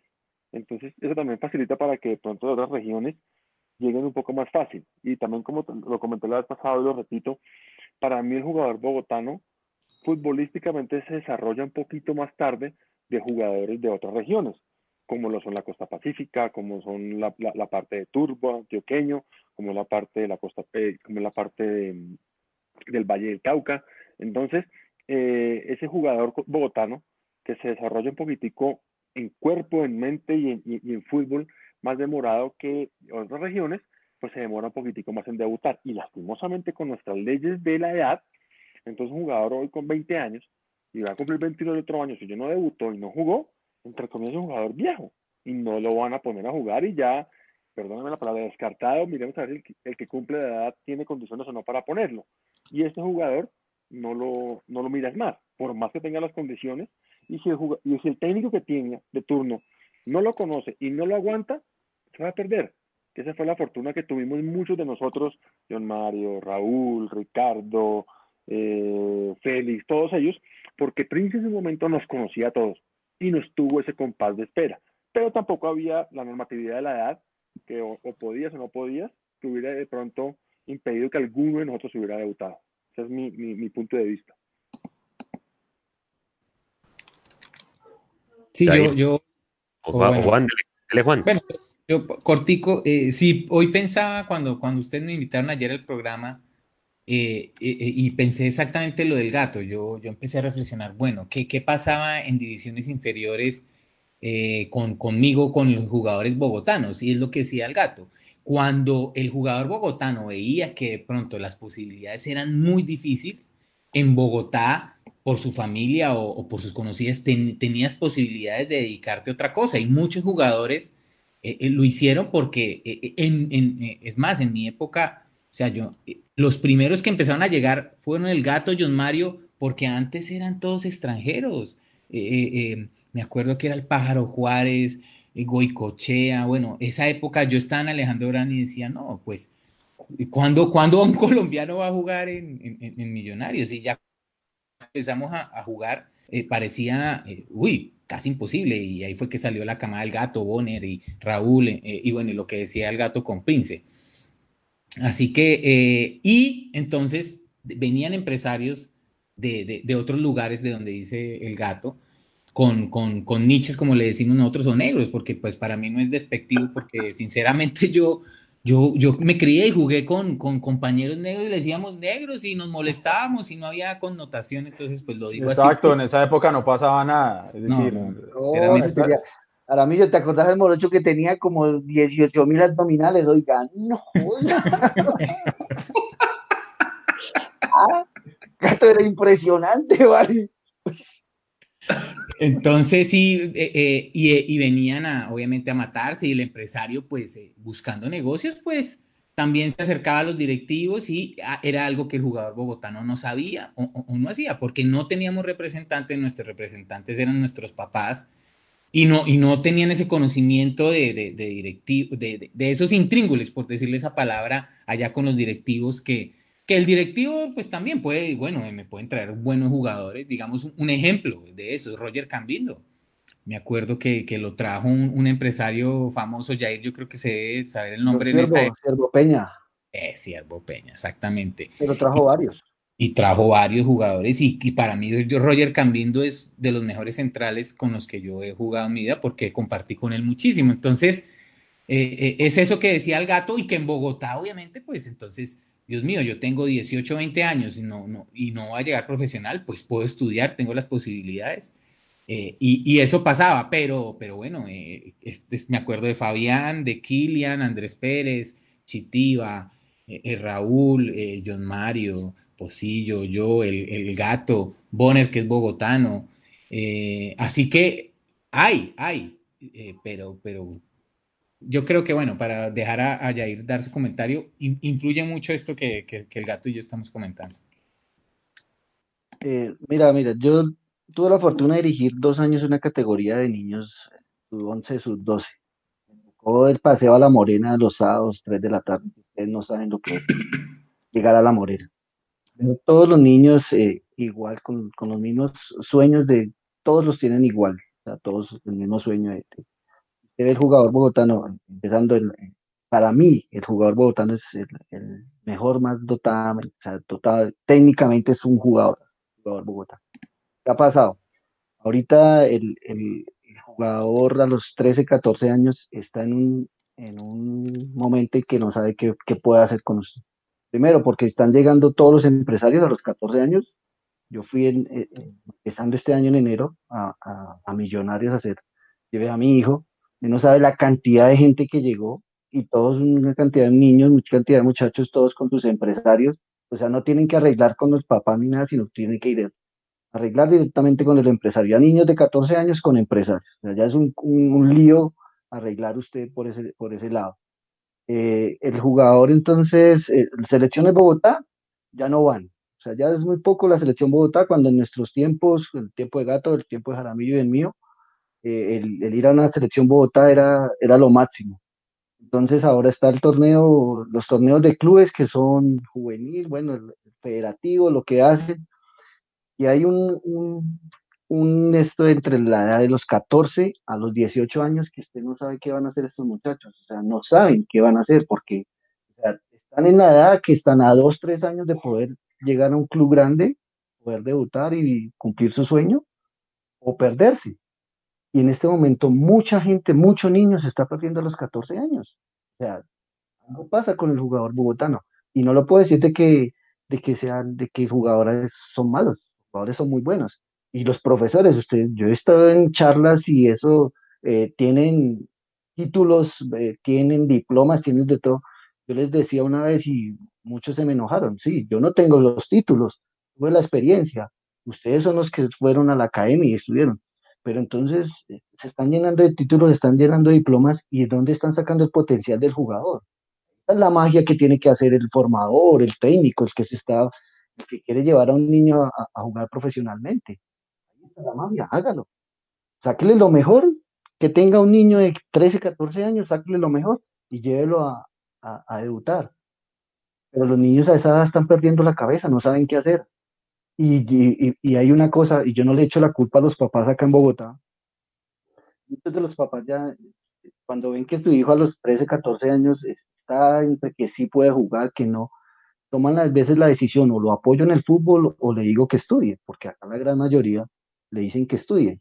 A, a, diferencia de, de, chicos de otras ciudades, eh, Costa Pacífica, por lo general, que la única, digamos, salvación, entre comillas, económicamente es el fútbol. Es, es, el fútbol es el fútbol, no hay más. Llegan acá a Bogotá, pues obvio, o sea, si yo soy de aquí, yo estoy aquí en mi casa, pues eh, el, el, decía Gato, sí, es, llega un poco más tarde, obvio, el, la persona que viene de afuera, pues obvio, se viene a comer el mundo, tiene sus su salvavidas, digamos, económicamente para poder sacar a su familia adelante, porque eso es, eso es lo que todo el mundo trae. Entonces, eh, son es, es, algo bastante complejo. Eh, yo estuve en estos días en una, una, charla de la liga y están en ese, en, buscando las formas, buscando metodológicamente, buscando proyectos en los cuales ese pensamiento del, del, jugador bogotano empieza a cambiar.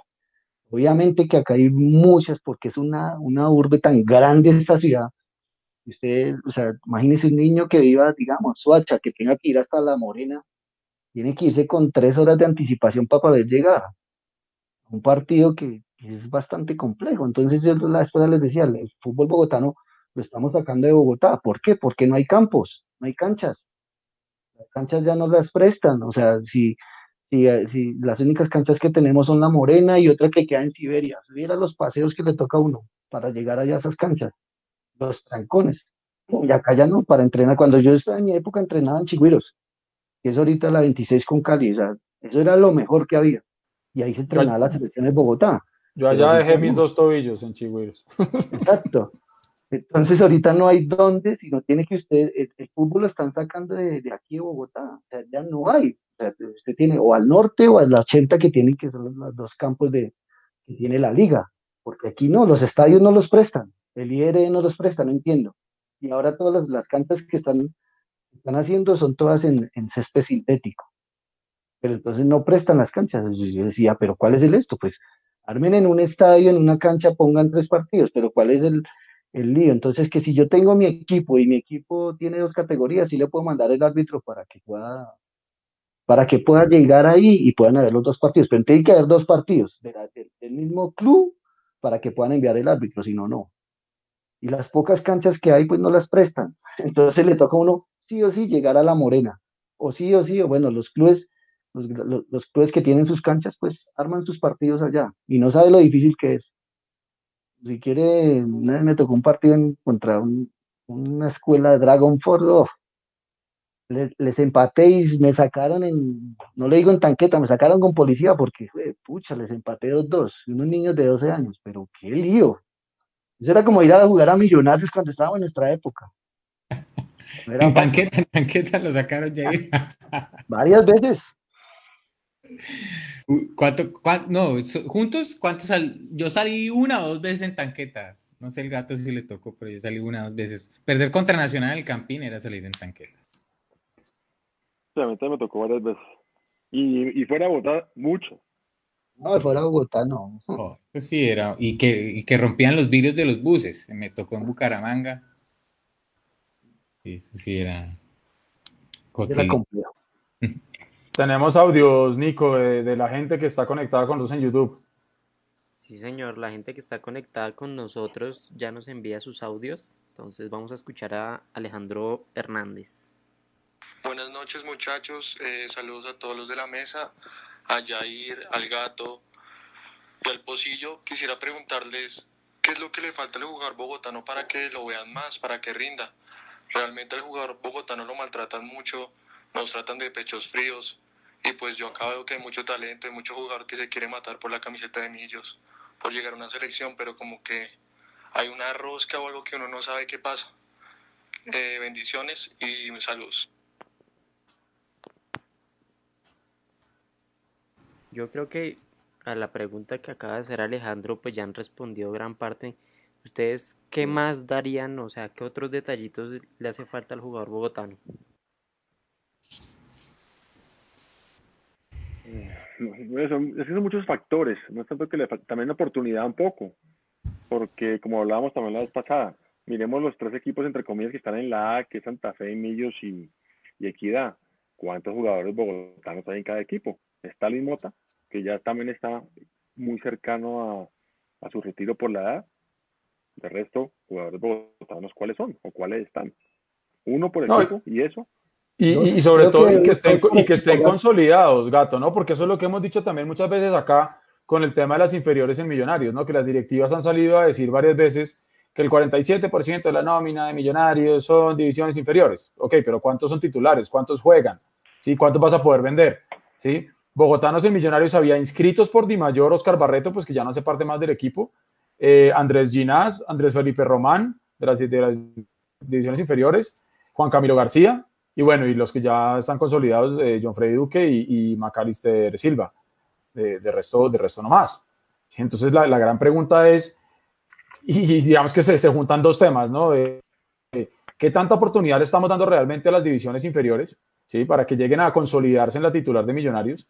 Y de la mano de eso, pues, ¿cuáles pueden llegar a ser los bogotanos que saquen la cara por el fútbol de, de la ciudad? ¿no? Y ahí tenemos a estos que yo acabo de mencionar, ¿sí? Andrés Felipe Román, si acaso, fue el que más tuvo rodaje, pero, pero un Andrés Felipe, un Andrés Ginás o un eh, Juan Camilo García, que los ratos que han podido jugar han mostrado cosas y no juegan.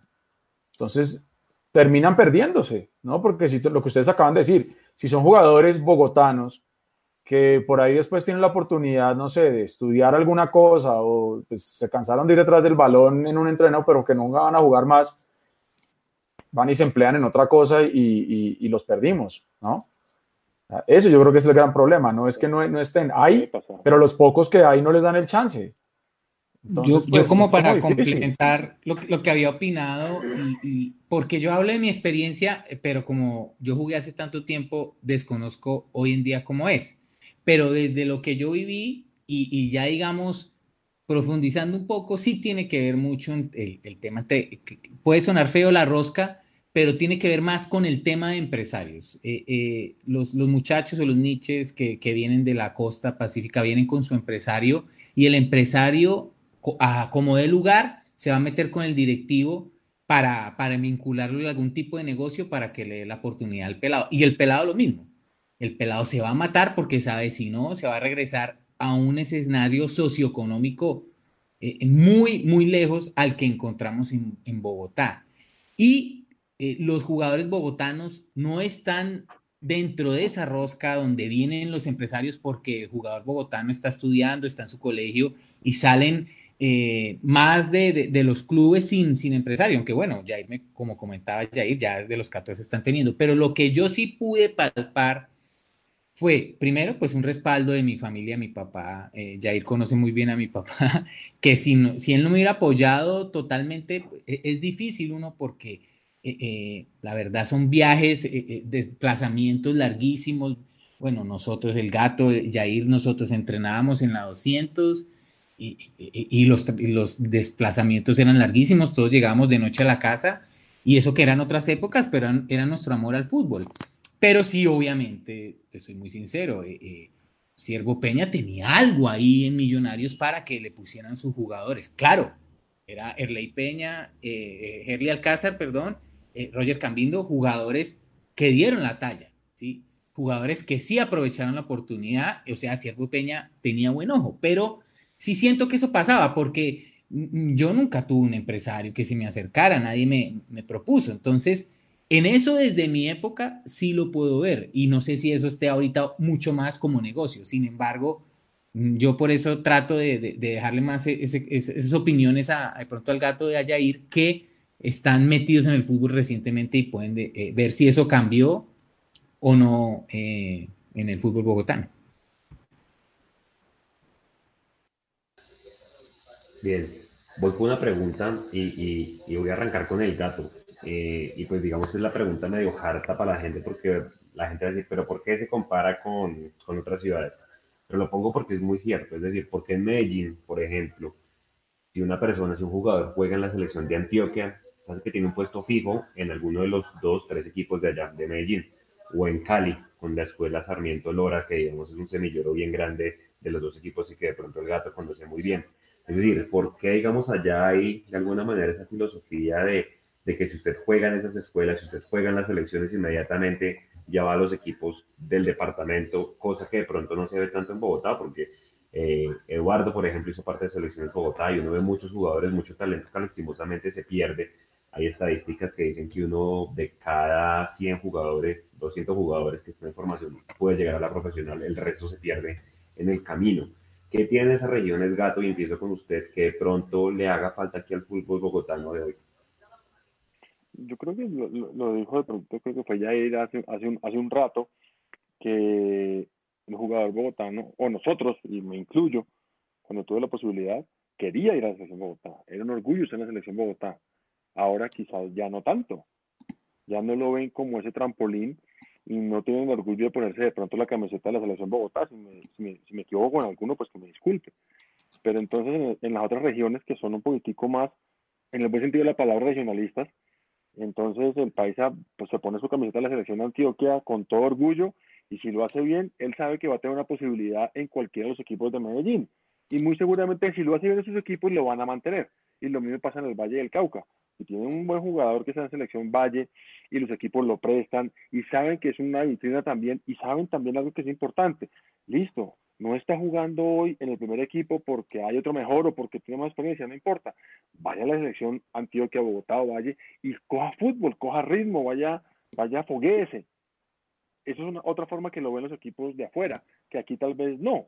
Entonces, el jugador dice, listo, sí, yo sé que voy a estar allá seis meses, ocho meses, no voy a jugar profesional, pero me estoy siguiendo y estoy haciendo pasos para cuando me toque debutar como profesional lo pueda hacer bien. Entonces, hay varios factores que eh, si miramos solamente uno sería también de pronto un poco, un poco corta la, la, visión. Son muchas cosas, pero también eh, a, nosotros nos falta un poquitico más eh, apegarnos a, a, a, nuestra selección Bogotá. Por más que hayamos nacido en otra región, porque aquí en Bogotá tenemos de todo el país, no importa, póngasela y lúzcala porque es lo que puso empezando la oportunidad.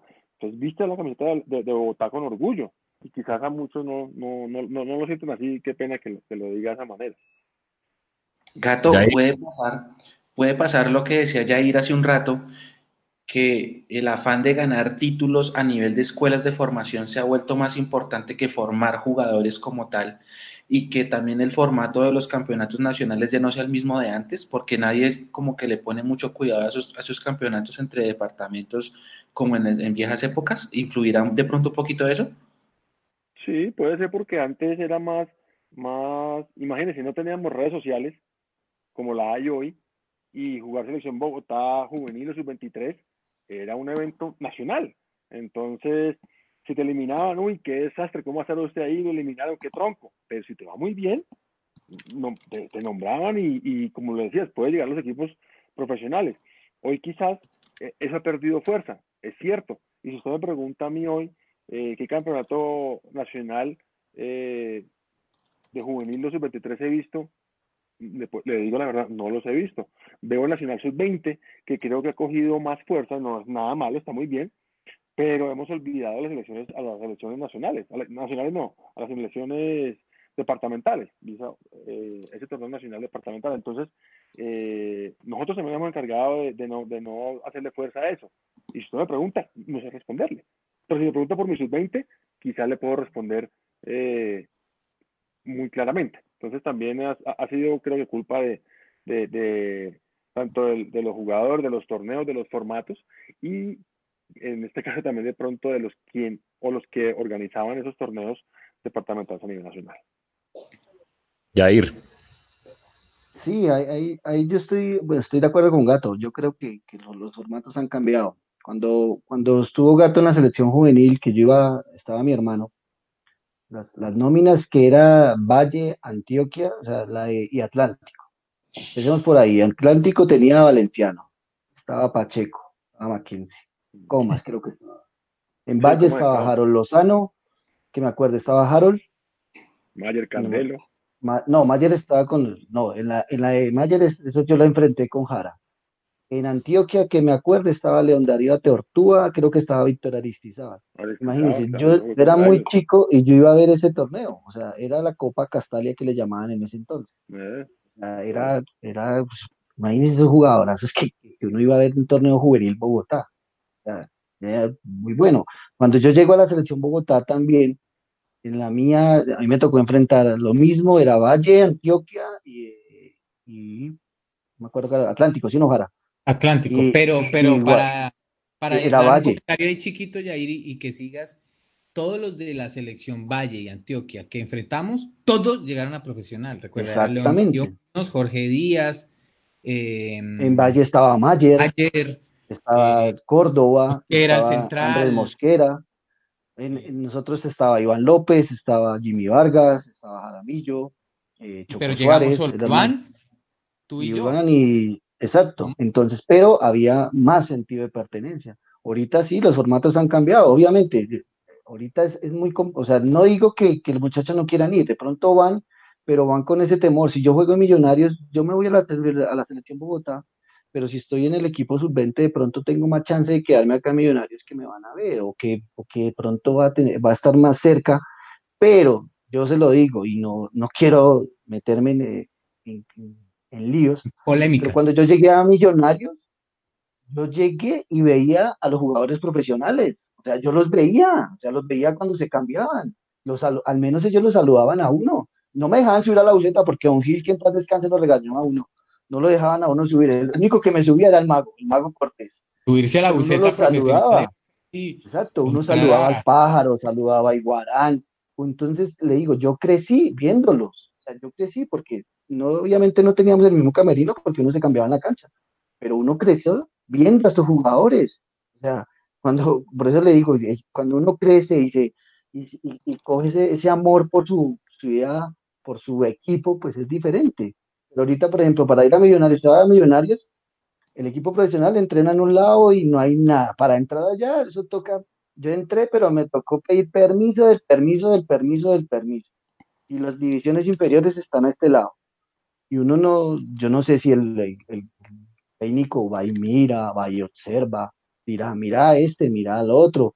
No sé, o sea, porque cuando nosotros estábamos, bueno, eh, estaba la cancha número dos y era, estaba ahí la cancha número 3 donde nosotros entrenábamos, que era la reserva, y si hacíamos fútbol cosa, Exacto, lo llamaban a uno, entonces uno iba y estaba ahí cerca y tenía la opción. Y, y, otra cosa, eh, que al jugador, si el técnico le gustaba, pues lo llamaba. Y yo le digo, en un partido, en, una, en un partido, varios partidos que nosotros estuvimos, Diego Maña colocó nueve bogotanos. Usted ha visto el lío que se le formó con todos los periodistas porque colocó nueve bogotanos. Yo me acuerdo que estaba Eduardo, estaba Oscar, estaba Choco, Iba, Raúl, eh, Andrés, Jara. Eh, ¿No sería contra el Tuluá ese partido contra el Tuluá? No sé, solamente eran, eran dos que no eran bogotanos. Era el lío que porque había colocado. Wilson Pérez, sí. Y Paco Creo que era Wilson Pérez, era el que este, y, no era el otro. Pérez Pero eran nueve bogotanos. Pero era, era el sentido de pertenencia que tenemos que retomar. O sea, eso es lo que tenemos que ver. O sea, los cambios tienen que hacer no solamente en los clubes, porque los clubes, lo que decía Gato, si hacemos los, y le, y le pongo los, los otros equipos de la B, de todos los equipos de acá de Bogotá, no salen 10 jugadores, creo, en, en todos los equipos, porque Millonarios tiene dos, Santa Fe creo que tiene uno, La Equidad tiene un, tiene dos, y pues, los de la B, Bogotá no tiene ninguno, ningún Bogotá, eso sí, no. y los otros equipos menos, entonces, mire las casas, y con tanta gente que hay, con tanto jugador que hay acá en Bogotá, algo pasa, pero tenemos que buscar la raíz de eso, pero los chicos tienen que irse formando con lo que, no sé si con lo que a nosotros nos crearon, a mí me crearon diferente, o sea, a mí me crearon con, con el este de que yo soy de millonarios y si juego en la categoría infantil y jugaba contra Santa Fe era partido a muerte, independiente del clásico que fuera, prejuvenil, infantil, juvenil, era clásico, en la cancha que fuera, amistoso de torneo, me crié con eso. Y en ese entonces, si a mí me hubieran dicho, cuando yo estaba en el, el primer equipo, vas a jugar a Santa Fe, no lo hubiera hecho. No lo hubiera hecho. Porque yo me crié con eso, con el azul. Ya ahorita las cosas todas han cambiado y todos los, las, las formas de ver el fútbol ya se ve diferente, ya todo es distinto. Pero en ese entonces, nosotros, yo sí lo digo personalmente, yo me crié con otro ADN diferente, eh, de querer a mi ciudad como, como la, la hice, de jugar todas mis selecciones Bogotá y, y de estar con mi El Mico nos hizo aprendernos el himno de Bogotá y todo, lo teníamos que cantar. Claro, el lo teníamos que cantar, Y Oh, el qué Mico. García de, de Millos, Sí. era de Millos y, y para lo él cantábamos. el, el, el Mico coge la selección Bogotá y él como me lleva de Alejandro, Brami- de Alejandro Branamillos, me lleva también a la selección de Bogotá. Cuando yo me vi en la lista, eh, como si hubiera ganado Miss Universo. Para mí fue eh, eh, un honor estar en la, en la selección Bogotá. Y lo que hoy en día pues, pues no se ve. Y fue mi primer llamado y, y, y- y- eso es lo que, como dice Jair, hoy, hoy, hoy no se ve por, por, por la selección Bogotá y por el equipo profesional tampoco, porque eso también para nosotros era eh, pues ver al lado a Iguarán, eh, eh, al Gato, a, a Bonner, a, a Alex Daza, a Freddy León, o sea, las figuras de Millos ahí al lado de uno, eso era muy motivante, muy, muy, muy, sí, muy motivante y lo llenaba uno de ilusión de que, de que uno podía llegar, ahí los veía uno al lado. Y así, como dice Jair, nos llamaban a, a- a entrenar con ellos y a mí me empezó a llamar eh, el arquero, Jair, ¿cómo es que se llama? El preparador de arqueros que se quedaba cuando se iba a la profesional. ¿Quién? Luis Jerónimo, Cachorrón. Jerónimo, Luis Jerónimo López, y decía Jaramillo a entrenar. Y, y me, llevaba- y su- me subía a veces a entrenar eh, y solo hacíamos físico y yo, y yo no entendía. Y Quijano, Gustavo Quijano, que era muy amigo mío, me decía, usted cállese la boca que si lo están subiendo acá, solo, solo haga caso. Entonces, es- pienso que puede faltar todo eso y que, y que digamos, en Antioquia eh, eh, sí hay más, más sentido de pertenencia, más protección por el jugador paisa, lo mismo en el Valle. Y siento que en Bogotá sí fal- falta eso, más ese sentido de pertenencia que creo que se fue perdiendo, se fue perdiendo poco a poco porque nosotros sí lo, alcanz- lo alcanzamos a, a tener en nuestra época. Pero esperen, adicional a lo que, a lo que ya hemos hablado, que se ha perdido difusión en los campeonatos departamentales y que se le ha dado más protagonismo a los campeonatos interclubes, tanto sub 15, sub 17, sub 20, y nosotros somos vivo ejemplo de eso porque nosotros cubrimos a Millonarios sub 15, sub 17 y sub 20, pero no cubrimos a la selección Bogotá. ¿Qué se puede hacer para lo que decían ahorita ustedes, el gato sobre todo? ¿Qué se puede hacer para que eso que se demo, que, que, que dicen que, que, hace que el jugador bogotano se demore en, en, en arrancar o en despegar, se quite. El. Es algo grande, mi posi, muchas gracias, mi les, posi, pido, les pido grande. disculpas, pero se me cayó el internet. Que Yo les dije, les como- dije que se les había como- caído el como- wifi, Como mi la posi. situación está difícil, entonces no hemos podido pagar. Posi, posi, bolillo, bolillo. Entonces, es Posible- eso, es como, ¿qué se puede hacer? ¿Qué se puede hacer para que, para que el jugador bogotano no se demore tanto en despegar, por ejemplo? Arranque, si es algo de Posi. preparación, si es algo cultural, si, si, si es a nivel, no sé, de organización de campeonatos, ¿qué se podría hacer? Logístico. ¿Qué ideas pueden ustedes dar desde su perspectiva de la experiencia? Miren, yo, yo, te- yo tengo, yo tengo una cosa que, que es importante y yo creo que, que Ricardo la dejó eh, comenzando en Fortaleza.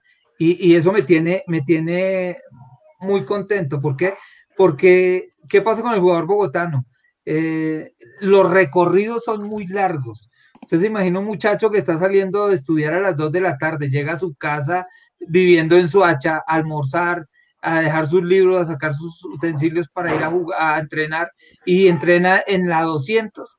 ¿A qué hora está llegando? Está llegando a, a las 4, 4 y media, 5 de la tarde, sale a las 7 de la noche, regresa a su casa a las, 10, de la noche a, a, entrenar, a, a, llegar a su casa a comer, a dormir, a hacer tareas, a dormirse a las 12 de la noche para ir a... Entonces, Fortaleza eh, tuvo una gran, una gran idea y, y, me pareció estupendo que es que tiene los muchachos estudiando. Yo no, Ricardo, yo creo que conoce bien de, de ese proyecto.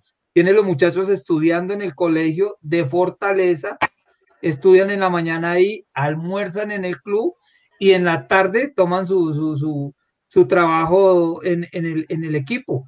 Entonces, es importante eso. Yo creo que ese es el gran problema, uno de los grandes problemas que tiene el jugador bogotano. Los recorridos son demasiados y el desgaste físico es, es, es mucho.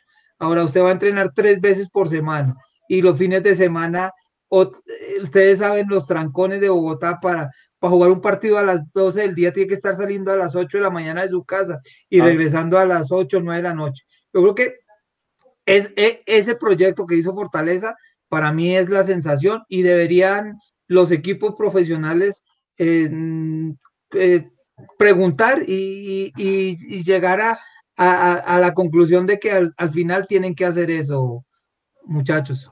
Claro, pero para eso se necesita una, una sede.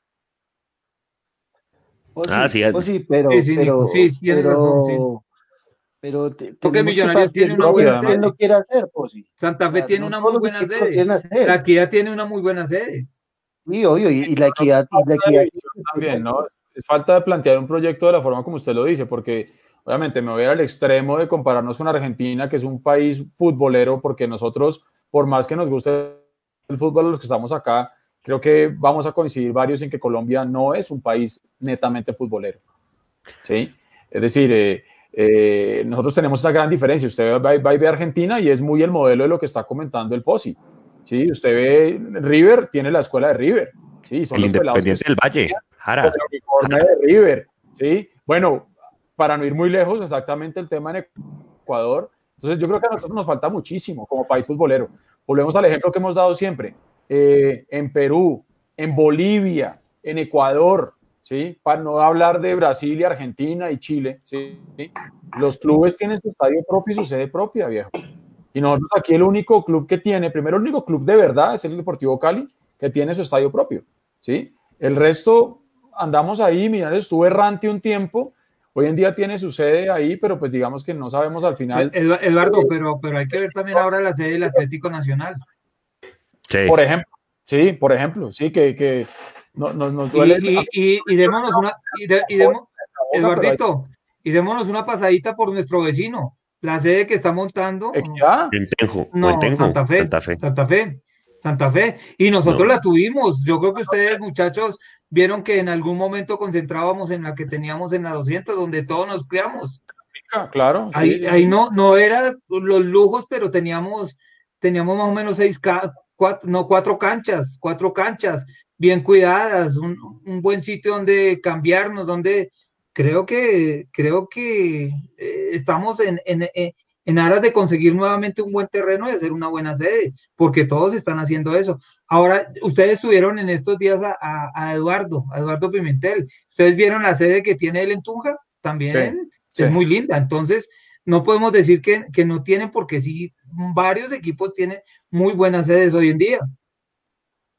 Oh, sí, pero, pero mira, lo que pasa es que al haber sí, que, queremos llegar a ese modelo, pero en Bogotá aparte hay muchísimos, muchísimos equipos, pero ¿cuáles de esos equipos que se están, que, están acá en Bogotá, cuáles de esos equipos están formando jugadores para, para que lleguen a un equipo profesional?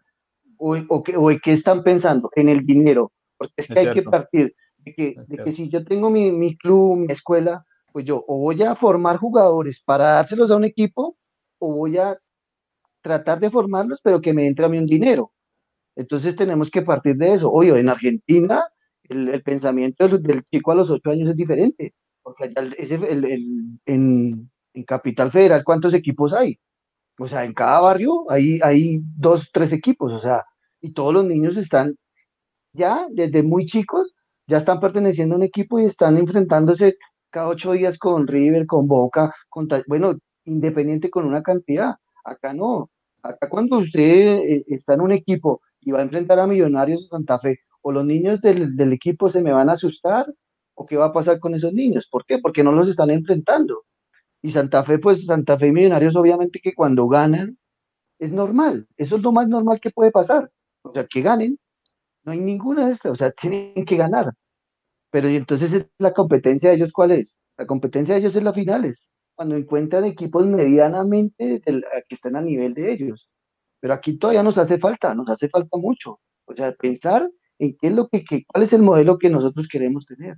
Si tenemos de pronto eh, alianzas con equipos de que, mira, yo voy a hacer una alianza con, con este club y este club me va a formar mis jugadores para que lleguen a Millonarios o me van a formar para que lleguen a Santa Fe. Millonarios tiene sus escuelas, aparte de sus equipos bases, sus equipos de divisiones inferiores. Pero ¿cuáles de, esas, de, esos niños que están en sus escuelas, que pagan una mensualidad, están llegando a, formar los equipos de sus 15, sus 20? ¿Cuántos son? Creo que no son muchos. Y se lo digo y, soy, y soy consciente de eso. Porque si usted ve cuántas sedes tiene Millonarios acá de academias, tiene una en Bosa, tiene una en Villate Granada, está toda copada Bogotá. ¿Cuántos de esos niños escogen para que lleguen a sus equipos de divisiones bases que tienen millonarios? ¿Cuántos? No creo. Entonces, ¿cuál es el, para qué? Que es lo que yo le digo, o están formando para ganar dinero o están formando para que cubran esas posiciones que están dejando. para ganar dinero, Jair. Sí. Ah, bueno. Yo, entonces, eso, es lo que yo pienso el, papá frustrado que nunca jugó a fútbol va y mete a sus chinos a la academia y paga un dinero para que los entrenen los sábados y los domingos, pero no me garantiza que mi hijo es un crack. Simplemente estoy llevando a mi hijo a jugar, estoy pagando para que me lo pongan a jugar. Por eso, y, lo que yo digo, listo, yo soy un formador apasionado por el deporte que yo viví, o es un, o es, un formador el cual quiere exhibir todos sus diplomas y todas sus, sus cosas que ha ganado. Yo no tengo, yo, no tengo los cursos y hasta ahora me estoy formando, pero tengo la pasión por el deporte, por mi fútbol. ¿Qué quiero? Ayudar a los niños. A, primero, a que sean buenas personas y dos, a que puedan llegar a cumplir el sueño, que nosotros lo tuvimos y que gracias a Dios el fútbol, millonarios, las selecciones Bogotá no lo dio. Pero entonces, a, eso es lo, a lo que tenemos que apuntar, porque ahí ya es otro lío que se nos está formando con los profesores. O son formadores o son los que quieren alardear, no, es que yo tengo hijo de mil títulos. Ah, bueno, listo. ¿Cuántos jugadores ha sacado? Ah, ninguno. Ah, mira, mira, dígale a Gato, Gato, ¿cuántos, cuando llegamos a Millonarios de Profelio Maravilla, cuántos sacó? Posillo, Gato, Bonner, Aramillo. ¿Cuántos pasaron por el, por el Profelio? El que llegaba y jugaba de Millonarios con el Profelio, ahí tenía. Y creo que el profe no tenía estudio. Pero ¿qué tenía? Mire, inteligencia y sabía escoger a los jugadores y los llevaba por donde era no es así, profesor Pocillo? ¿Le pasó por el profe Helio o no era así, maestro? Todos pasamos por el, el Delio ah, y, por Guilio. Bueno, Eduardo Guilio, el profe Eduardo. lo que ustedes hablan es, eh, y, las escuelas de formación es entendible porque, porque pues eso es un negocio, pero, Obvio. pero, pero pues porque eh, la mayoría de gente trata de, de, que sus hijos se recreen y, y tengan tengan diversión, pero, pero pues eh, yo creo que, y no porque esté acá, yo creo que eh, hay un ejemplo muy grande aquí que es Ricardo, su escuela de fútbol lleva muchos años. Eh, vuelvo y le repito, yo me enteré de, hasta este año del, del, proyecto de Fortaleza y yo creo que Ricardo cuando estuvo ahí inició, puso una de las piedritas para, para ese proyecto porque todos, todos conocimos a, Ricardo y sabíamos para dónde iba, lo inteligente y, y, y, y, lo, mira hasta dónde ha llegado y esperemos que llegue más, más, arriba por todo, por toda la visión que tiene y bueno, yo quisiera que, que, que, el gato, por ejemplo, nos contara cómo, cómo ha sostenido su escuela. Y yo he hablado con muchos padres de familia y, todo el mundo vive feliz, vive contento. Eh, son pocas las deserciones de la, de la, escuela del gatico y ahí llegan a un, a, un proceso, a un proceso.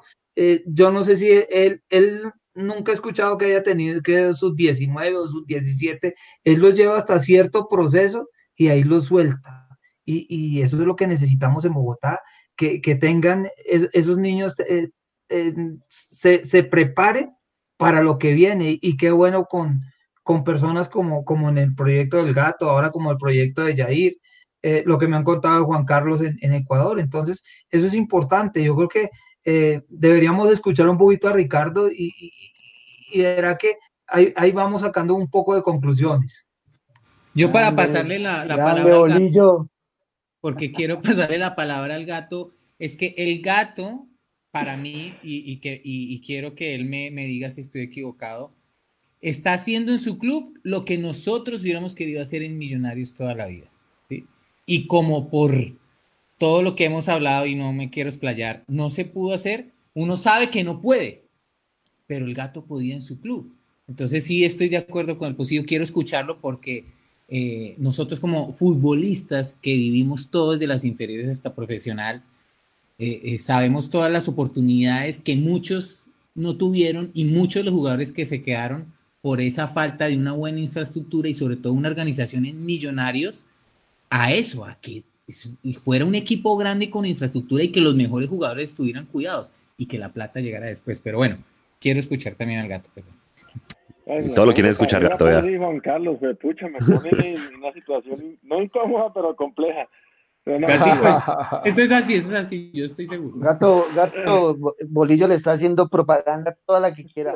Eso está rompiendo las redes, Bolillito. No, no, el mejor de todos. No, créame, créame, créame, créame, yo sé por qué se los digo.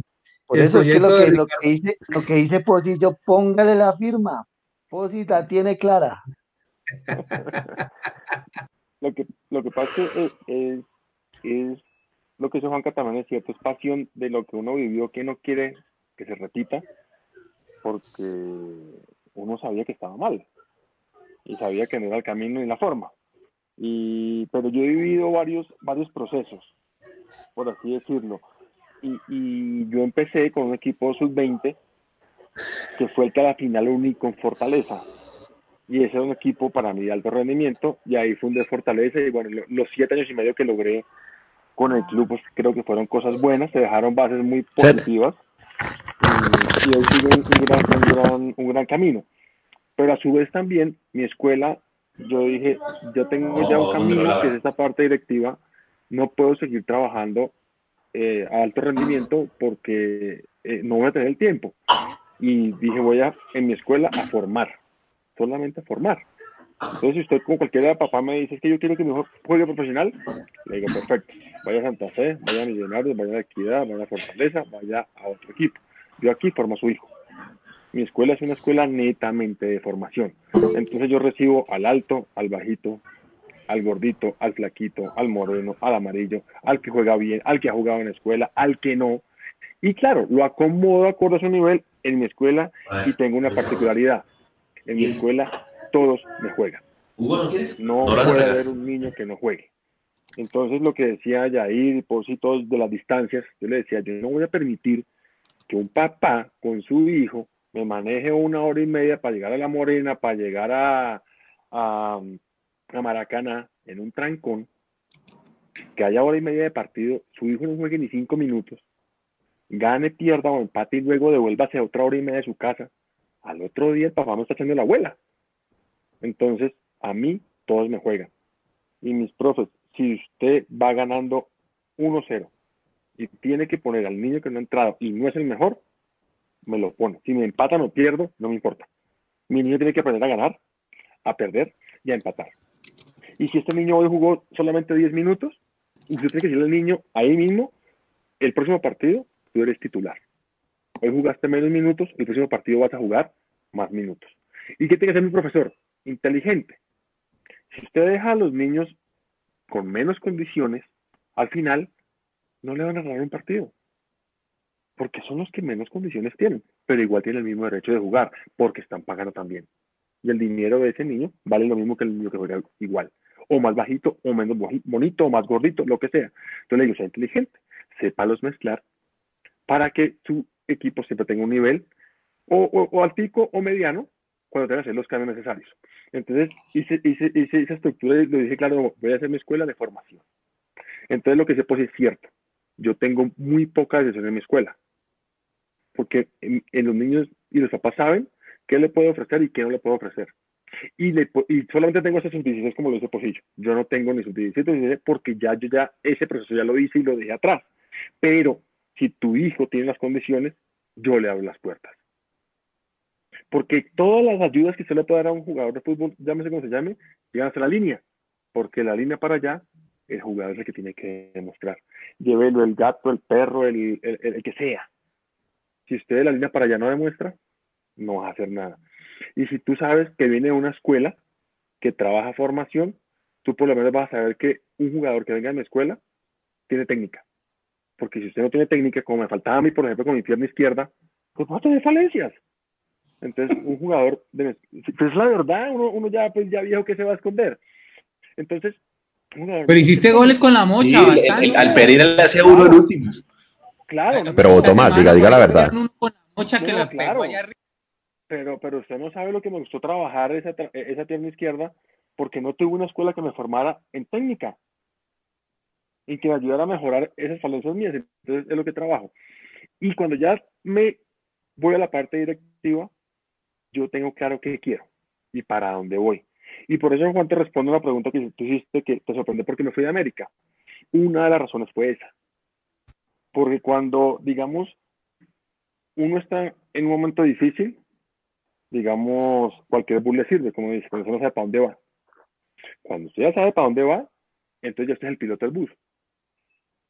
Y cuando ya lo que usted trabajó, en este caso yo, desde tanto tiempo, eh, se va tras, a, a cambiar, yo digo no, hice mi trabajo hasta aquí, bien. Si ya yo no puedo seguir con una planificación que tengo organizada a 3, a 5, a 7, a 10 años, pues yo prefiero hacerme a un lado, saber qué hice, lo que hice bien y quedarme con el trabajo bien hecho. Porque si no, ya cuando digas, venga, pero porque usted hizo bien ahora y ahora no. Entonces, ¿quién es, entre comillas, la cabeza o la, o la, o la persona que planificó? Si estaba bien, te felicitan y si no, pues te acaban. Entonces, si tú no continúas y haciéndolo hasta más duro todavía, todo lo que hiciste con la mano, en tres, cuatro meses con el codo lo borras.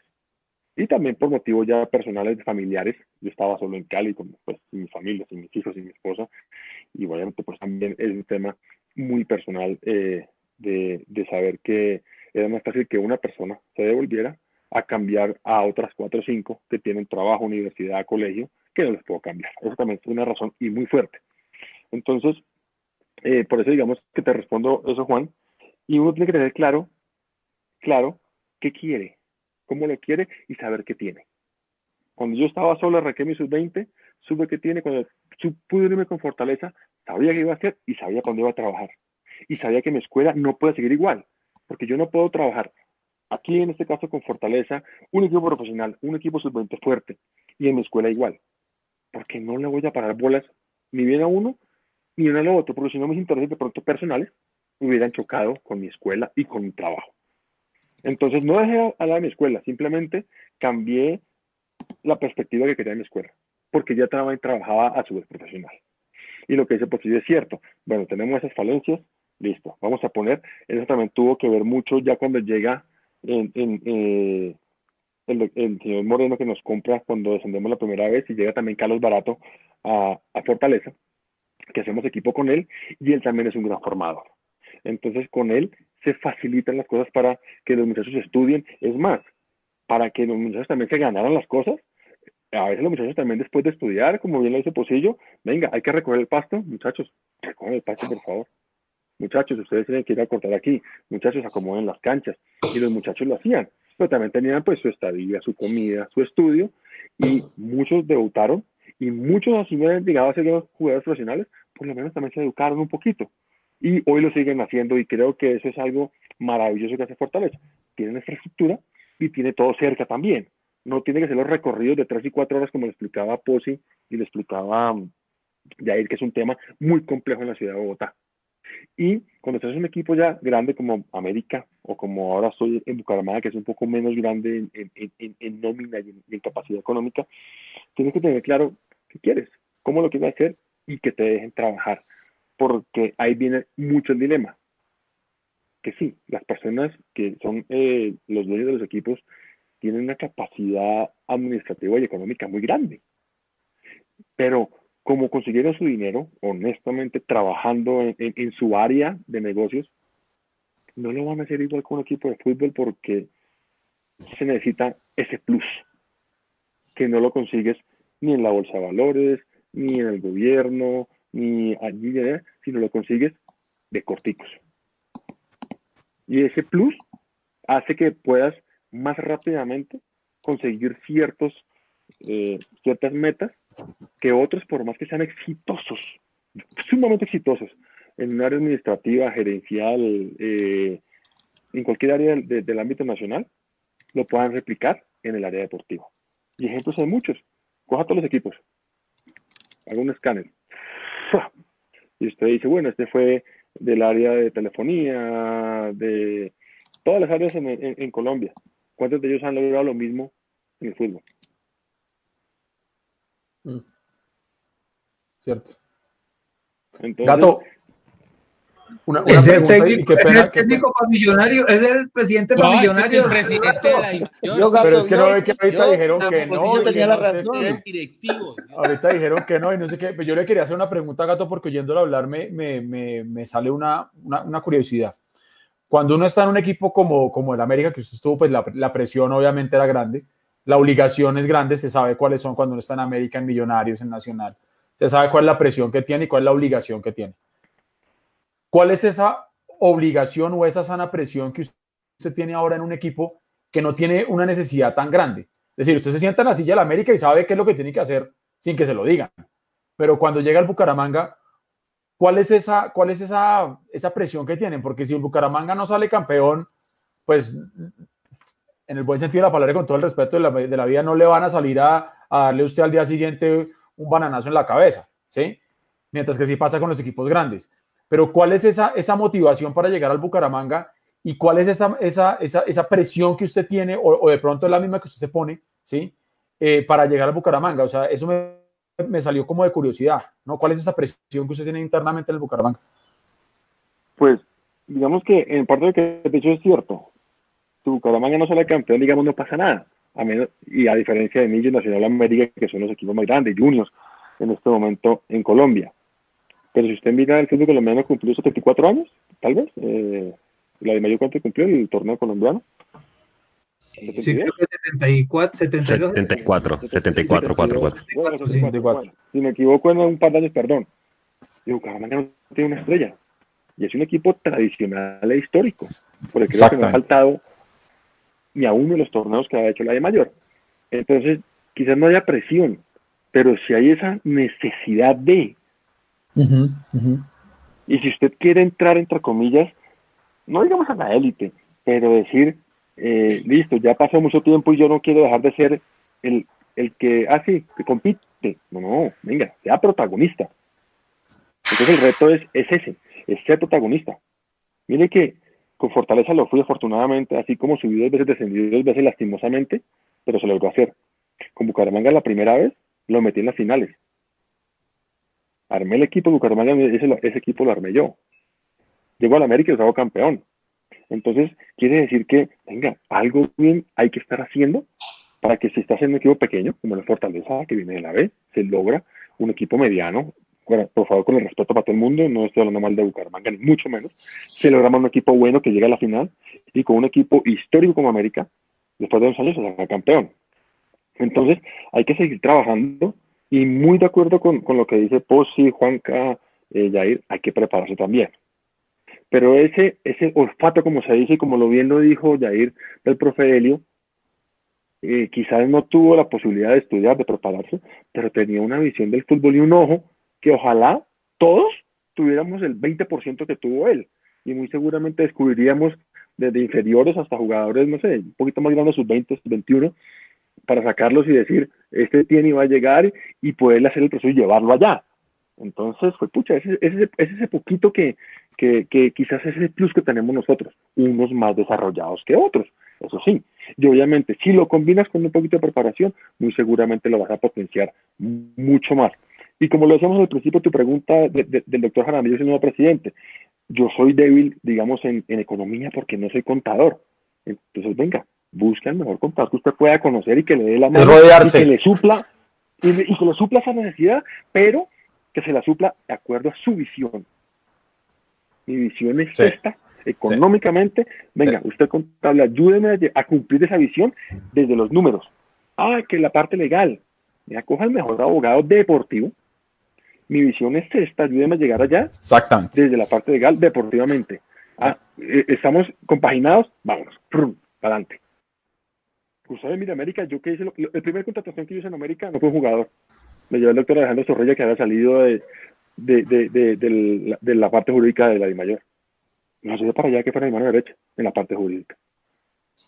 Entonces, porque yo no soy abogado. Claro. Entonces tengo que saberme rodear.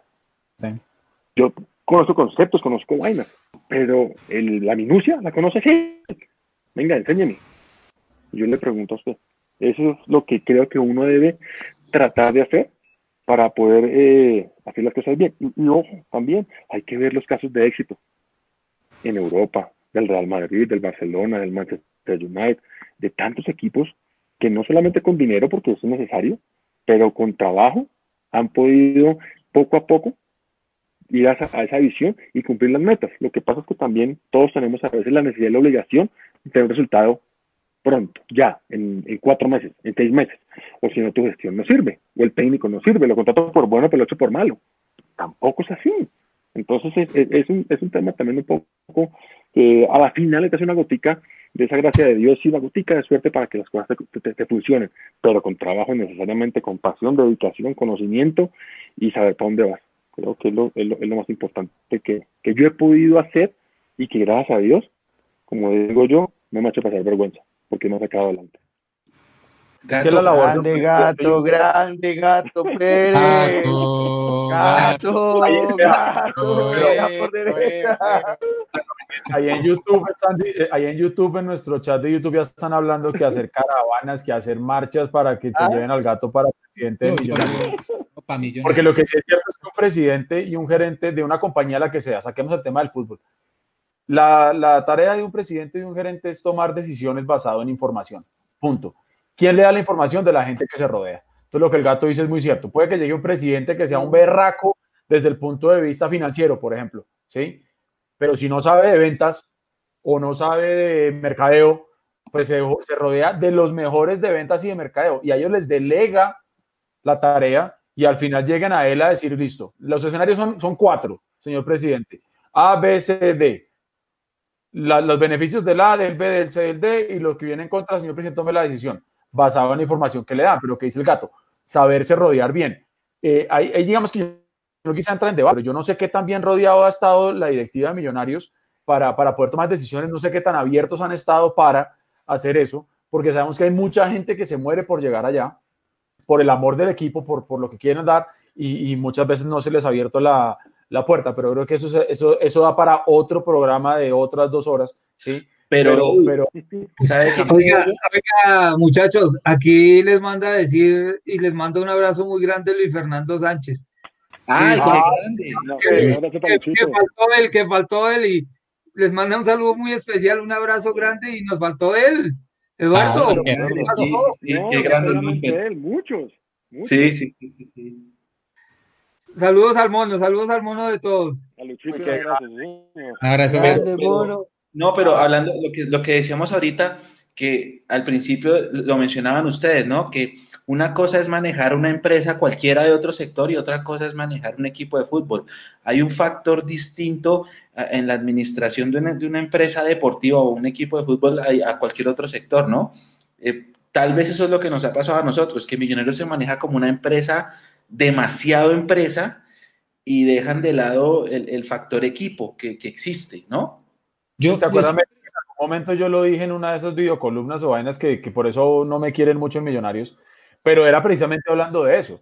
Si usted, hoy nos ven a nosotros los hinchas como clientes. Entonces, si usted es el cliente de una empresa de celulares, si a usted el celular le sale malo, ¿sí? O no con las expectativas, pues usted va al servicio postventa, reclama la garantía, le cambian el teléfono, o pues le devuelven la plata y usted se cambia de marca y ya, ¿sí? Yo creo que aquí ninguno de los que estamos acá sentados nos cambiamos de equipo. Primero usted cambia de cualquier cosa menos cambiar de equipo, ¿sí? Entonces yo creo que eso es parte del problema, es decir, usted puede ver bien a su hinchada como un cliente en el buen sentido de la palabra, ¿sí? Pero no se le debe olvidar que el producto que ese cliente está comprando es fútbol y son títulos, viejo, ¿sí? A mí deme títulos y yo estoy tranquilo con lo que usted me da y usted sabe que yo... Yo, se lo, yo se lo defino con otra palabra. No, no, no es eso, es emoción. Porque el fútbol al final es una pasión. Pasión, exactamente. Y es tan irracional que usted no puede mantener contento a todo el mundo, ¿sí? Si usted mañana trae, no sé, al arquero revelación de la segunda división de Argentina, ¿sí? Muchos van a decir, pero ¿cómo se traen al de segunda división de Argentina y no ven a las divisiones inferiores? ¿Sí? Pero si el tipo sale bien y la rompe y nos saca campeones, ah, puta, qué visión la que tuvieron los directivos. ¿sí? O sea, la tarea no es fácil, ¿sí? Porque es que tener contento a todo el mundo no es fácil. Y, y así todo gato, y seguramente usted va, va, a coincidir, a pesar de ser campeón, no mantiene contento a todo el mundo. Eduardo, a pesar de haber sido campeón. Sí, sí. Tengo una anécdota, ¿no? Ellos creo que la saben mandaron a un directivo a contratar al, al, turco Mohamed y resultó con el turco Ahmed. Ah, sí, sí, sí, sí, Eso sí pasó, ¿no? Es real. Es cierto, es cierto, es cierto. Sí, sí, sí, sí, sí, claro. Mándelo, mándelo. Tenemos a. Hágale, Nico. Pero antes aquí la, la coneja que hace parte de nuestro staff de Mundomillos le manda a decir a, al gato que ella es contadora, que ella va y le trabaja gratis. Yo gato, yo, yo pues sí, ahí está gato. Gato, gato. Ojo porque nos quedamos, gato. nos quedamos sin fotógrafa y sin contadora en Mundomillos, pero nos sacrificamos, no importa. Bueno, bueno yo, yo sí quería yo, dar un comentario final, como pa, para ir resumiendo, ¿no? Después de las dos horitas, para ir resumiendo. Pero yo sí quisiera hacer como un comentario, una pregunta retórica a todos los, los, los, los oyentes, a, a, todos mis compañeros, a todos los de Mundomillos. ¿Qué pasaría o cómo estaría o el fútbol colombiano? Bueno, no, no pensemos tanto en el fútbol colombiano porque, bueno, estamos hablando de la de mayor, pero de millonarios si hubiera un presidente como el gato hace 10 o 20 años eh, y haciendo lo que hizo él con su club de, de formar jugadores y de, y de, y de, y de, tener esa, esa política, esa filosofía que en Millonarios no se vio con todo el presupuesto que, que pueda tener Millonarios. Entonces, al final de cuentas, para mí, como para resumir todo lo que estamos hablando, que es por qué de pronto eh, el jugador bogotano no sobresale o por qué Millonarios no, no, no llega a ser lo grande que todos queremos, es porque los directivos que han estado ahí no han tenido ese propósito, esa visión de mejorar o hacer lo mejor posible deportivamente por el club, ya sea por el desconocimiento o falta de experiencia en el fútbol, que eso sería que el 1%, sino sabemos por los otros intereses que se mueven, entonces, yo, yo por eso he sido, soy una persona crítica, yo que no me he metido en, en directivos, pero yo viví cosas muy feas, cosas que, que, que, para mí en Millonarios no pueden suceder, no podían suceder, y que, y que lo único que vi fue unos directivos, cómo hacían negocios para ellos, y, y, y, y jugadores eh, de divisiones inferiores con todas las condiciones y que nadie les paraba bolas y, y, se perdían. Nosotros llegábamos por, por nuestra familia, por nuestro esfuerzo, pero sinceramente Millonarios nunca estaba ahí. Entonces, yo me pregunto hoy en día, ¿qué sería de, de Millonarios con un presidente con la experiencia futbolística, con esta política del gato y con la preparación? Entonces, por eso yo, eso es lo que a mí me gustaría y eso es lo que debe pasar en el, en el fútbol colombiano, que nosotros los futbolistas que conocemos todo lo que ha pasado y nos preparemos y lleguemos allá, no para hacer lo mismo de los directivos, porque hay unos que llegan a hacer lo mismo y, para qué, sino para transformar y cambiar, yo siento que, que, que ahí sí podemos marcar un antes y un después y vamos a poder ver resultados porque eh, eh, cuando uno se enfoca de verdad en, el ser humano y en el, y en el club y en, el, y, en, que el club sea lo mejor posible y no por beneficios personales, todo llega después. Y, siento que Nacional eso es lo que ha hecho, invertir mucho en su club, en su infraestructura, en una política clara y, y, pues le han llegado los, los éxitos deportivos económicos muy fácil. Entonces, yo siento que esa es la conclusión acá, que falta directiva, porque si de pronto en Millonarios eh, eh, eh, hicieran qué tal lo de, poner una concentración ahí, un colegio, y, que, que vivas ahí, o sea, Millonarios, ¿cuántos jugadores hubiera podido sacar? ¿O Millonarios dónde podría estar? Entonces, yo sí siento que, que ese es el, como una de las conclusiones y eso es lo que yo siempre reflexiono en el fútbol, hasta que no haya personas tanto honestas y que conozcan el fútbol y, y se enfoquen en el crecimiento de su club para que después de resultados, no, vamos a tener eh, eh, resultados, sobre todo porque hoy en el mundo de hoy ya muchos clubes lo están haciendo, que ustedes ya pues lo nombraron acá. O sea, lo, mejor sería invertir primero en nuestra propia infraestructura pensando en eso, en colegios, en, comodidades para nuestras fuerzas básicas, por decirlo así, eh, y en paralelo montar buenos equipos, pero que la prioridad no sea simplemente solo el equipo profesional. Sí, digamos, ahí el gato sí, yo le paso la, la pregunta al gato, porque él nos puede decir, pero sí siento que... Lo, que, pasa, lo que pasa, Juan, es que no, no es tan fácil porque, eh, llámese como se llame, el directivo que esté de turno, por así decirlo, y digamos a hacer esto, entonces olvidemos del primer equipo y no vamos a pegar títulos, también lo mandan mal carajo, venga, hay que tratar de de, buscar ese equilibrio donde vas a decir, listo, me puedo demorar un poquitico más en conseguirlo, pero a su vez algo que sí estoy completamente convencido es que tienes que poner bases sólidas. Y se le voy a poner el ejemplo claro y concreto. Mira, en los últimos 10 años, ¿cuántos los títulos tiene? Uno. Dos. Dos. Dos, Y 2017, ¿no es cierto? Entonces, se demoró del 2010 al 2012 dos años para lograr un título, pero no estaba basado con bases sólidas. Y se demoró otra vez cinco años para volver a ganar un título. Y ya van tres y no ha conseguido otro. Entonces, estás así. Si tú consigues una base sólida, muy seguramente los títulos, puede que no sean todos los años, ni seas bicampeón, tricampeón, puede que no, pero muy seguramente no vas a tener que esperar cinco o 10 años para ser un campeón nuevamente, sino lo puedes estar haciendo cada año casi que de por medio porque puede que el siguiente año te dediques al torneo internacional o le pongas un poquitico más de énfasis a hacer Copa Libertadores o a hacer Copa Sudamericana. Entonces, si tienes las bases sólidas de divisiones menores, de jugadores, bien sea bogotanos o no, pero sólidas las bases de divisiones menores, muy seguramente fuiste campeón 2012, 2013 no, 2014 ya estuviste otra vez cerca, pero no, tuvimos que esperar cinco años y, lleva, y ya, y ya lleva tres. No sabemos qué vaya a pasar en ese segundo, en lo que falte del torneo. Pero entonces tú no puedes estar pensando que cada 5 o 10 años vas a ser campeón un equipo históricamente tan grande como Millonarios.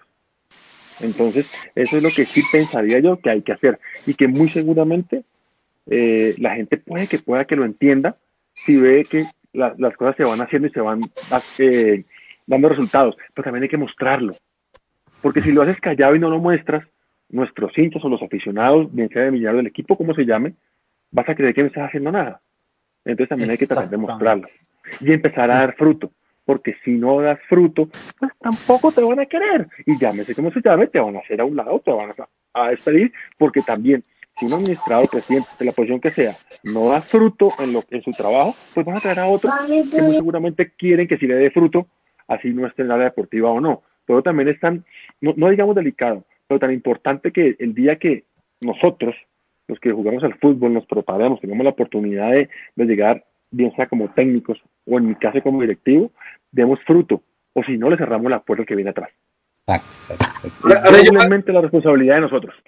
Yo me hago una pregunta para todos, o les hago una pregunta a todos.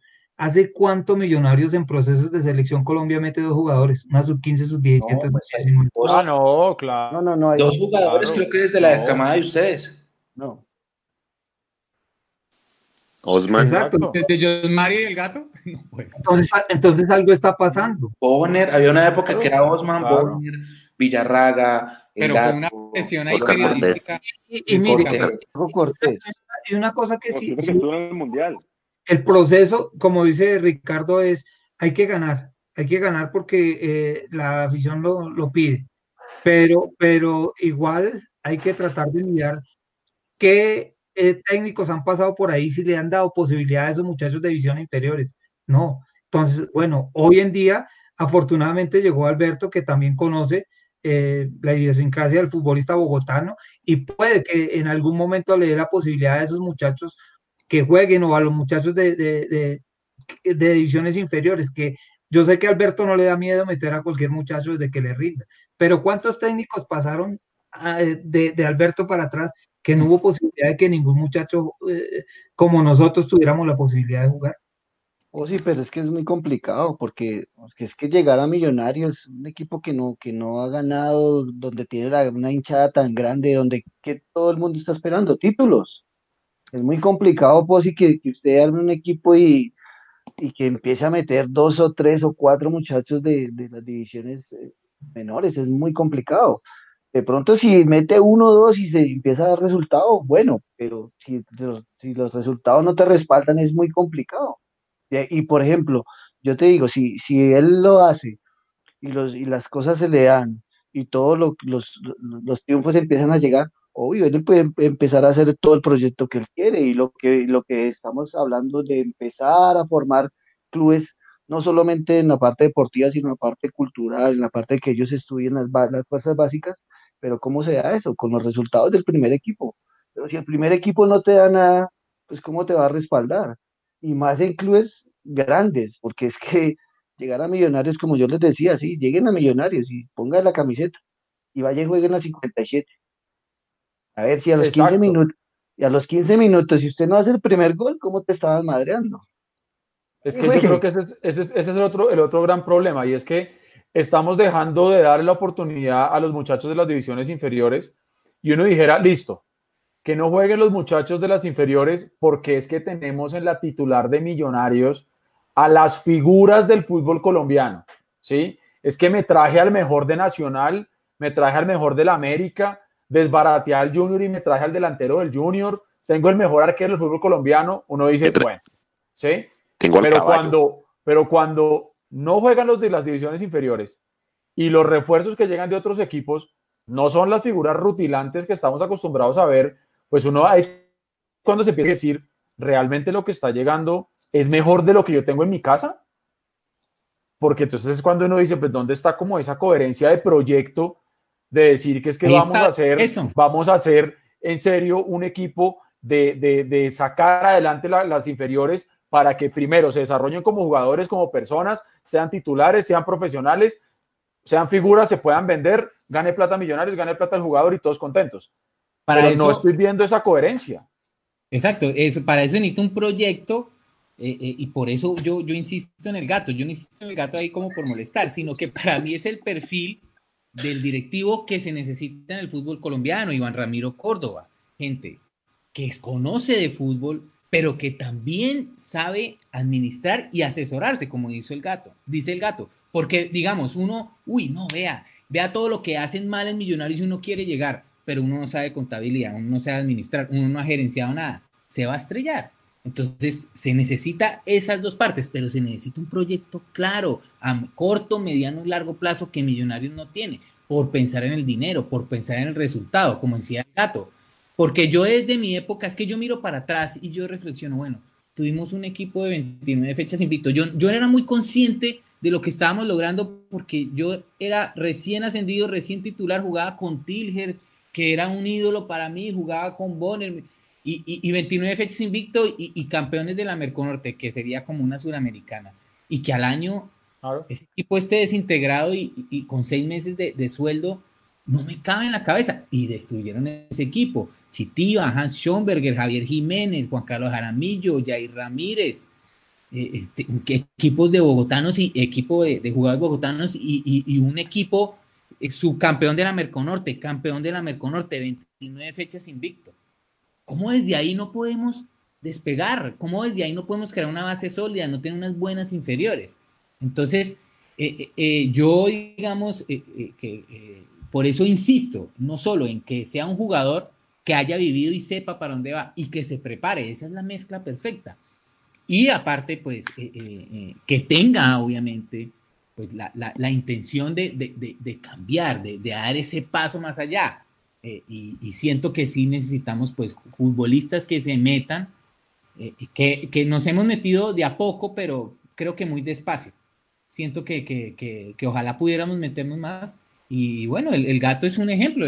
lo que dijo ahorita para mí, no, la verdad, a mí me, me, a mí me encantaría, si yo fuera directivo, eh, poder hacer eso. O sea, digamos eso que dice que hace en, en su, en su escuela.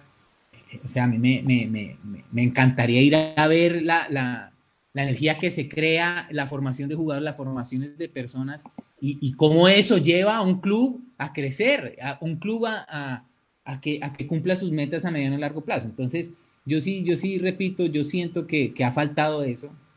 Millonarios, yo, yo, yo mi, dolor de, de, de, hincha de millonarios o de divisiones inferiores fue eso, que si no es por mi papá, nuestros papás no llegamos, no nos daban nada, absolutamente nada. Es más, le daban a los jugadores esos que tenían representantes más que... Pero yo no lo necesitaba, pero lo veía. Entonces, eh, eh, hasta que no haya ese cambio, donde lo primero sea el club, donde lo primero sea la infraestructura del club, lo, primero sea el patrimonio del club, lo primero sea la visión deportiva del club, eh, siento que, es muy difícil que, podamos llegar a, a, logros sostenidos en el tiempo con millonarios el proceso del gato que, que va desde un equipo desde abajo, desde la B, subiendo a la A, y también un proceso con un equipo grande. Me parece que el gato está, se está demorando, hombre. Bueno, antes eh, hay audio, ahora sí vamos a escucharlo. Dentro audio. Gato, gato, posición me está escribiendo que vamos, gato, vamos, gato. hay que, hay que seguir trabajando, hay que seguir preparándose habla Willington Cáceres desde Toronto, Canadá. Eh, un saludo para todos esos grandes jugadores que vistieron la camiseta azul, de los cuales nos sentimos muy orgullosos y recordamos con, con gran cariño. Eh, tengo una pregunta mm, que es eh, un poco incómoda, no sé, va dirigida al fútbol en general, pero en ese momento pues me gustaría saber qué piensan ellos sobre lo que está pasando en Millonarios, por qué no se hace. Y es de por qué los directivos no acercan más a los exfutbolistas. Si tenemos preparadores de arqueros, ¿por qué no podemos tener preparadores de defensas, de mediocampistas, de delanteros? Si eso hoy en día se usa mucho, pero en Colombia yo no sé qué es lo que pasa. No sé si de pronto sea envidia, celos de los dirigentes que piensen que los futbolistas se van a llegar a adueñar del, del equipo o que la hinchada de pronto después va, se va a ir en contra de ellos y, van a querer que los jugadores sean los que... Bueno, tengo muchas, muchas, muchas respuestas en la cabeza, no sé. Bueno, muchachos, muchísimas gracias. Yo, yo comienzo a contestar. Posillo, responde, responde a tu pregunta, Posi. Yo le, voy a yo le voy a contestar la pregunta diciéndole que este año afortunadamente llegó Alberto Gamero y, y ya están acercando a, a muchos jugadores a, trabajar en ese sentido. Está como asistente Orlando Rojas y Cerveleón Cuesta, que están entrenando los arqueros. Está Arnoldo Iguarán, que, que está Freddy León, que están entrenando los delanteros. Y bueno, eh, hay veces va John Mario o invita a alguno de los profesionales a, a compartir un, un, rato y, y, a, y a, a, enseñar o, o, no a enseñar, a, mostrarse un poco el conocimiento mm, de que se tiene. Entonces, en Millonarios, este año, eh, mm, gracias a Alberto Gamero, se está eh, empezando a, ver eso, porque si es, si es bueno compartir eh, la experiencia que uno tuvo jugando en la cancha y más con la posibilidad de haber jugado muchos partidos en Millonarios. Pues sí, pues sí, ahí yo, te, yo le complemento, pues pero, pero también es, es, es, muy triste, es muy triste ver lo que, lo que no han valorado muchos jugadores. no estamos hablando solamente de nosotros, sino muchos jugadores que hicieron grandes cosas en Millonarios y que, que o sea, los clubes, o sea, los directivos, no de ahora, eso viene de hace mucho tiempo, no tengan ni la menor eh, delicadeza de por lo menos eh, hacerle algún homenaje, al menos eh, darle simplemente un solo carnet para que vaya al estadio. Dígame, ¿cuál, ¿cuál jugador es profesional que haya estado en Millonarios tiene la facilidad de poder ir a entrar al, estadio del Campín a un partido? Hasta el momento creo que ninguno. ¿O cuando se han acordado de decirles, no, mira, vamos a invitar al, a los jugadores que en el año 96 quedaron subcampeones de, del torneo de acá. La Merconorte. Nosotros quedamos campeones en Merconorte. ¿Y sabe cómo nos recibieron? Nos recibieron más o menos como unos 50 hinchas que valoraron el torneo, que para nosotros fue lo, mejor que, para mí fue lo mejor que yo hice Millonarios, porque no alcancé acá a llegar a la a una final del fútbol colombiano. La tuvimos muy cerca, pero no, no, no la tuve quedé campeón Merconorte y eso para mí fue lo mejor que yo hice Millonarios. Pero los directivos nunca se han preocupado por, por jugadores que, que, que, le dieron todo a una, a una institución, que entregaron todo. Yo lo hice desde muy niño, pero nunca uno ha recibido nada. Por eso yo le digo que era la pregunta de Posillo, porque Posillo es uno de los que eh, busca, eh, nos lleva a diferentes partidos, a diferentes, va, a diferentes pueblos, donde usted viera cómo lo reciben a uno. Y son unos, van grandes jugadores. El último partido estuvo la Gambeta, estuvo el Pájaro, estuvo Arnoldo, estaba mi hermano, eh, estuvo Posillo, Harold, Jessy. Nos recibieron, usted hubiera visto, o sea, con, con, con, unos halagos que uno dice, vea, cómo la gente todavía quiere a estos, a estos, a estos ya adultos, porque son personas que, con sí, con sus gorditos, con todo bueno, pues, pero ahí corremos y todavía lo hacemos bien. Y Posillo es uno de los que más ha estado molestando con ese tema, de que al menos reconozcan algo al, jugador que, que, estuvo en Millonarios, al menos una camiseta. Esa, esa mística que había en esa época, Posi, eh, entrar a, cambiarse en el camerino profesional era wow, eh, y había una mística, pero con, con líderes humildes. Eh, eh entonces, Arnoldo Iguarán debería estar hace rato en, Millonarios como entrenador de delanteros o como un referente, así como hace Florentino con el Real Madrid, se trae a sus referentes. Zidane, creo que ese es el mejor técnico que puede tener Real Madrid con, con ese, ese, digamos, ese manejo de camerino. Raúl, Casillas, que ahorita vuelve, tiene a Roberto Carlos ahí. Entonces, eh, genera esa mística. Entonces tú como jugador del Real Madrid ves a, a Zidane ahí en el camerino, ves a, a Raúl. Pues, yo estoy aquí en, el mejor equipo del mundo y, genera una mística. Y, eso es lo que tenía que, que, tener Millonarios, pero para eso necesitamos un directivo que, que, tenga esa sensibilidad del fútbol, para que llame a, estos jugadores, los integre, eh, genere esa mística, los jugadores los admiren, y, pero al final de cuentas es fortalecer la imagen del club y que cumplamos las metas corto, mediano y largo plazo, porque yo creo que hablamos de muchos temas que, que están mal, pero al final de cuentas siento que vuelvo a lo mismo, que son los directivos eh, eh, tratando de, bueno, yo tengo cuatro años, como los políticos, bueno, en este cuarto de hora, ¿cuánto es que me toca a mí? Y, y ojalá tenga éxito deportivo, porque con eso tapo todo, si no, y, como ahí no pasa nada, no hay procuraduría, fiscalía, eh, em, procuraduría, entonces e, eso yo siento que, es lo más importante. Al final de cuentas necesitamos directivos con, con objetivos de, equipo que amen el fútbol, que quieran una transformación, ya sea en la mayor fútbol colombiano, ya sean millonarios, que, eso es lo que siento que Millonarios no ha tenido y sí, digamos, lo ha tenido Nacional. Y ahí están los, las grandes diferencias.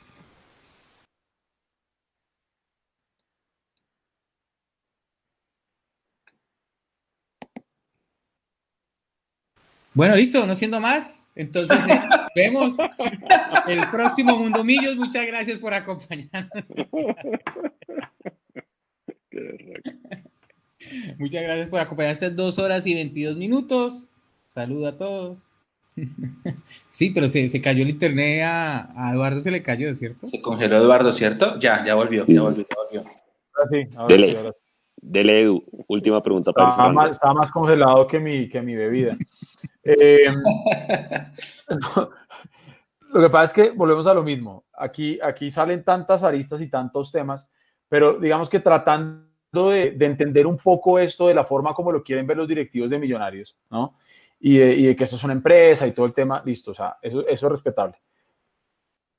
Pero pues a, un cargo nuevo, lo que sea, lo primero que le enseñan a uno es, eh, hermano, usted tiene que tener lo que se llama en inglés quick wins, o sea, victorias rápidas dentro de su gestión, dentro de su puesto, ¿sí? O sea, usted no puede llegar, no sé, me contratan como vendedor y yo no puedo esperar a seis meses para reventar la meta y vender.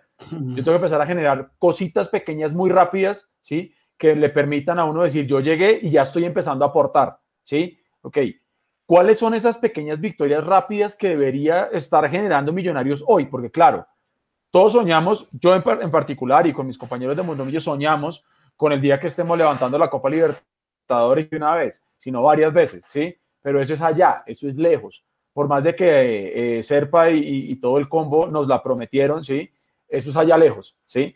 Pero para poder llegar allá, ¿sí? ¿Cuáles son esas pequeñas victorias rápidas que deberíamos tener? Esto es lo que decía el gato, sí, o sea, puede que un año yo sea campeón, el siguiente no, pero el año que no soy campeón voy a Sudamericana y llego a semifinal. Esa es mi meta, el siguiente año voy a Libertadores y llego a cuartos, ¿sí? Después vuelvo a Sudamericana y ya no es semifinal, sino es final y me la gano, ¿sí? Yo siento que hoy en día nos han hablado con esa claridad, nos quieren vender que hay un proyecto donde nos dijeron en una asamblea del año, no la, esta virtual de este año, sino la anterior, no, que tranquilos que en el 2025 tenemos estadio. Y entonces, claro, todo el mundo come el tema del estadio todos los que ya venimos oyendo este tema hace rato sabemos que eso no iba a pasar. ¿sí? Delicioso, divino, romántico. Pensar, sí, romántico pensar en nuestra casa y ojalá algún día se dé, ¿sí? Y es que o somos muy de malas o realmente, eh, como nos quieren vender tanto humo, la, vida misma se encarga de meterle tres cachetadas a los que nos, nos quieren vender el humo porque no sale el pot entonces, porque no sale el pot de Bogotá, no se puede saber qué se va a hacer con el terreno, entonces por eso no se puede hacer estadio. Entonces tienen el argumento para, hacerlo. Pero para, para resumir, así como al principio les preguntaba yo a ustedes, ¿cuál sería ese reto principal que tiene Fernando Jaramillo, nuevo presidente de la DIMAYOR? ¿Cuál es ese reto para el próximo año? Porque para mí el fútbol este año ya no va. Para el 2021, ese reto principal que tiene la directiva de Millonarios de cara a la credibilidad con la hinchada como proyecto. Y empiezo con usted, Juanca, que que se habla. no, yo creo que se tienen que tener metas a corto, mediano y largo plazo. Obviamente a Millonarios se le debe exigir un título y eso, eh, eh, como ustedes mismos han dicho, eso nos va a ayudar o va a ayudar a que el proyecto pues tenga em, sostenimiento o credibilidad, pero sin, ningún, sin ninguna duda hay que tener metas a corto, mediano y largo plazo. Y para mí la única forma de tener metas a largo plazo exitosas es a través de las divisiones inferiores y, manejar unas divisiones inferiores eh, honestamente, eh, con criterio, con proyecto, y ahí yo sí por eso, yo digo y repito, ahí de pasaría la posta, porque yo no me he preparado para eso, pero pasaría la posta a alguien, ojalá futbolista y preparado. Entonces, creo que Millonarios, sus metas a corto plazo es campeón por, por la grandeza de la institución, pero para poder sostener eso, y obviamente pues vamos a ver si, si, si puede quedar campeón a corto plazo, aunque yo no veo equipo para eso, ojalá. Técnico sí veo, técnico sí veo, a mí me encanta Gamero, es de la casa, yo siempre quería que viniera, eh, y, siento que sí, sí, o sea, el, la hoja de vida y el conocimiento del profe, eso sí no es, no se le puede negar, es de la casa, a Cerve, Cerve fue nuestro técnico, lo conozco también y me alegra mucho pues que esté ahí Freddy León, como ustedes me dicen, que esté, eh, ¿quién más me decían ustedes que estaba? Eh, Iguarán. Entonces, eso, ahí veo que sí se están avivando y sí, por lo menos se están dando cuenta la importancia de la mística de Millonarios, de la grandeza de Millonarios, de la historia de Millonarios, para atraer a sus jugadores y, que tengan esa mística que yo siento, yo no, que me ayuden con otra palabra, pero, pero sí para mí era yo les tenía mucho respeto. Yo para entrar al camerino profesional me daba miedo. Sí, entonces, eso. Y eh, para mí el, proyecto a largo plazo son divisiones inferiores, tener las mejores divisiones inferiores para que los jugadores quieran ir a Millonarios, quieran probarse allá, sientan que si estoy en las divisiones inferiores, están en el mejor lugar. Eh, Jair, aquí quiero que tú nos des este comentario. En, en mi, cuando yo era jugador, ¿saben dónde querían irse los jugadores a jugar? A la equidad porque pagaba muy bien. Pagaba dos salarios mínimos. Y se iban a jugar a la equidad los mejores. Yo que quería ser profesional y tenía muchos se iban a, jugar en la equidad porque pagaba muy bien y estaba en la primera C. Entonces, eh, eh, no puede ser que, la equidad pague y, tenga mejor a sus jugadores en Millonarios. Y en Millonarios estábamos peor, pero pues, estábamos en Millonarios. Estábamos en Millonarios. Y bueno, mi apuesta fue, eh, digamos, que, que, se me dio la razón en el sentido que, que sabía que si quedaban Millonarios o estaban Millonarios, pues más posibilidades de ascenso a la profesional y debutar. Entonces, para, para, cerrar mi comentario, sin lugar a dudas, si un, su, el, el, futuro y, y, casi el 90% para mí de un equipo es sus divisiones inferiores en, en, su proyecto, su calidad de gente, su, su, su, sus objetivos en valores, tanto de personas como deportivos. Eh, por eso, entonces, propongo al Gato Pérez como yo, yo, tengo dos preguntas para ir, para ir cerrando, dos preguntas mías para cada uno. Voy a arrancar con el POSI. Señores, pero, ah, bueno, bueno, ahora la pregunta si ya les digo. Hágale. Eh, cada uno, digamos, respuesta corta. Eh, muchos han venido hablando de que se quiere volver a crear la C, ¿no? Hay un exfutbolista que quiere retomar el tema de la C. Bueno, está eh, en discusión, pero de cara al fútbol bogotano, Posi y el resto, si la C se reactiva y se vuelve a crear, el jugador bogotano tendría más posibilidades, no se perdería tanto talento. Pues sí. Bueno, primero agradecerles por las dos horas y media a Eduardo, a Nicolás, a Luis, Gabriel y a, y a, Juan. Les agradezco por la merienda que acaba de llegar. Se demoró un poquito, pero llegó, ¿no? Llegó ese globo tarde, pero llegó. ¿O si no te había llegado? ¿Se te demoró? eso le digo, pero les agradezco. Bueno. Ah, pero se, le cayó el wifi, pues sí también. ¿Ah? Es que está ahí el domicilio. ¿Le llegó con cerveza o con agua? con agua, ya la cerveza eso hace mucho tiempo. Él solo toma anís, gato. Él solo toma anís, no más. Y pues sí solo anís. No, yo no. Eh, Mire, yo, yo, creo que, yo creo que eso es importante, que, que, que, que vuelvan a, a, poner esas de que haya descenso y ascenso. Va a ser muy difícil, va a ser muy difícil que, que, que los equipos de la B mm, dejen que, que, aparezca la C.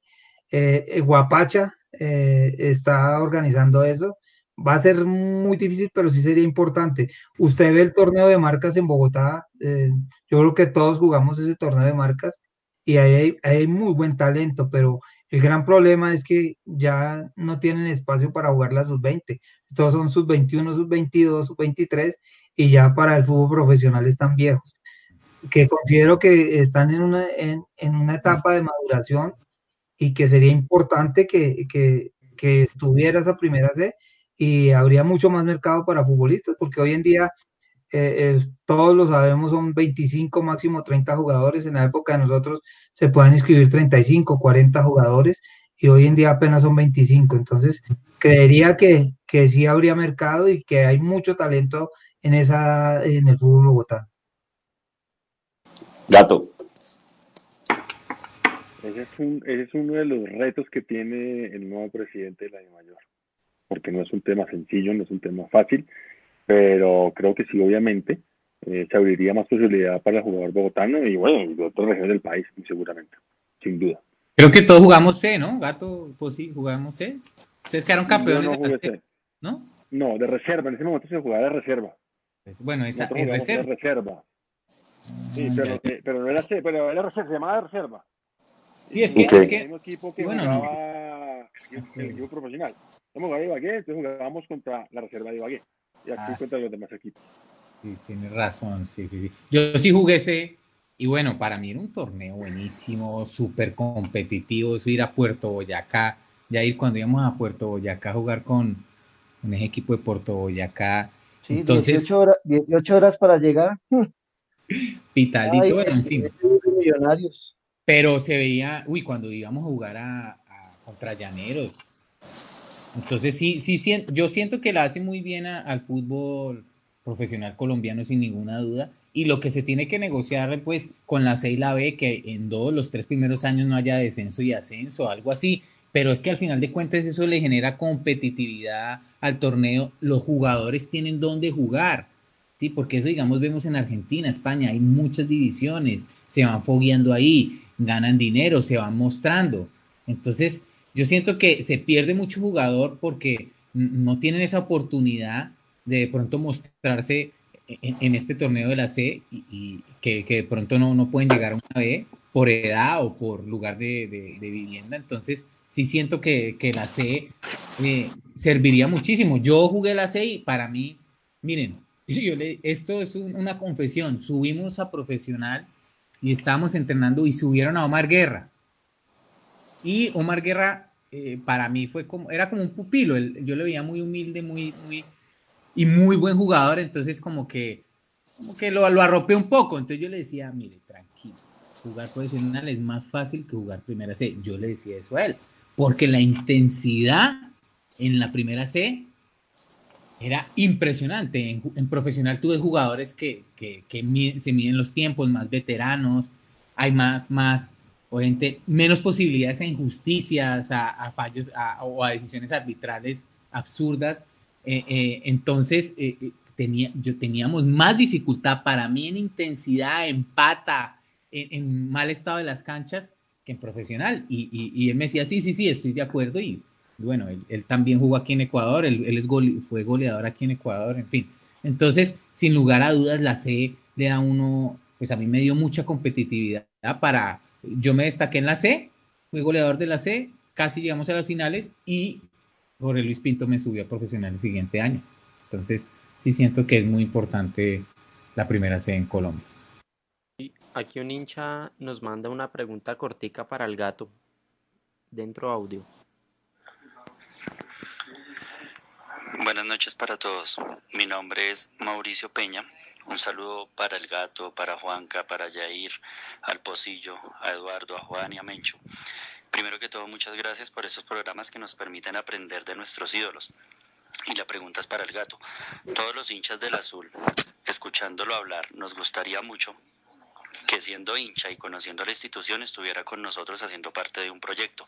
Ahora bien, al gato en realidad sí le gustaría pertenecer a las directivas de Millonarios y si sí, ¿qué necesitaría para que fuera posible o para que se diera esa oportunidad?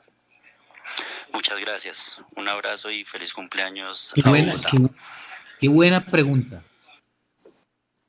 Silencio todos, gato. Somos todos oídos y todo corazón también. ¿Esa pregunta es para mí? Y, grábenlo, grábenlo para mañana votarlo. ¿Esa pregunta era para mí? Sí, señor. Nada, muchas gracias por la pregunta, eh, por el saludo, Dios lo bendiga, muchas gracias. La respuesta claramente sí, no, no lo voy a decir que no, eh, pero todo tiene su tiempo. Eh, cuando sea el momento indicado, muy seguramente mi Diosito obrará para que eso suceda. Y si sucede, bienvenido, si no sucede, pues estaré tranquilo pero si algún día llega a pasar, créame que, que no voy a dudar en, en responder que sí. Oe, oe, oe, Venga, y si hacemos campaña, porque es que eso, eso toca también, a veces hay que empezar a generar presión desde la Obvio, obvio, obvio. No, para mí sería, me encantaría, a mí sí me encantaría. Pues pero bueno, digamos que yo sí valoro lo que dice el gato, yo valoro lo que dice el gato en términos de, de, de proceso de tiempo. Eduardo, usted financia la campaña del gato, ¿cierto?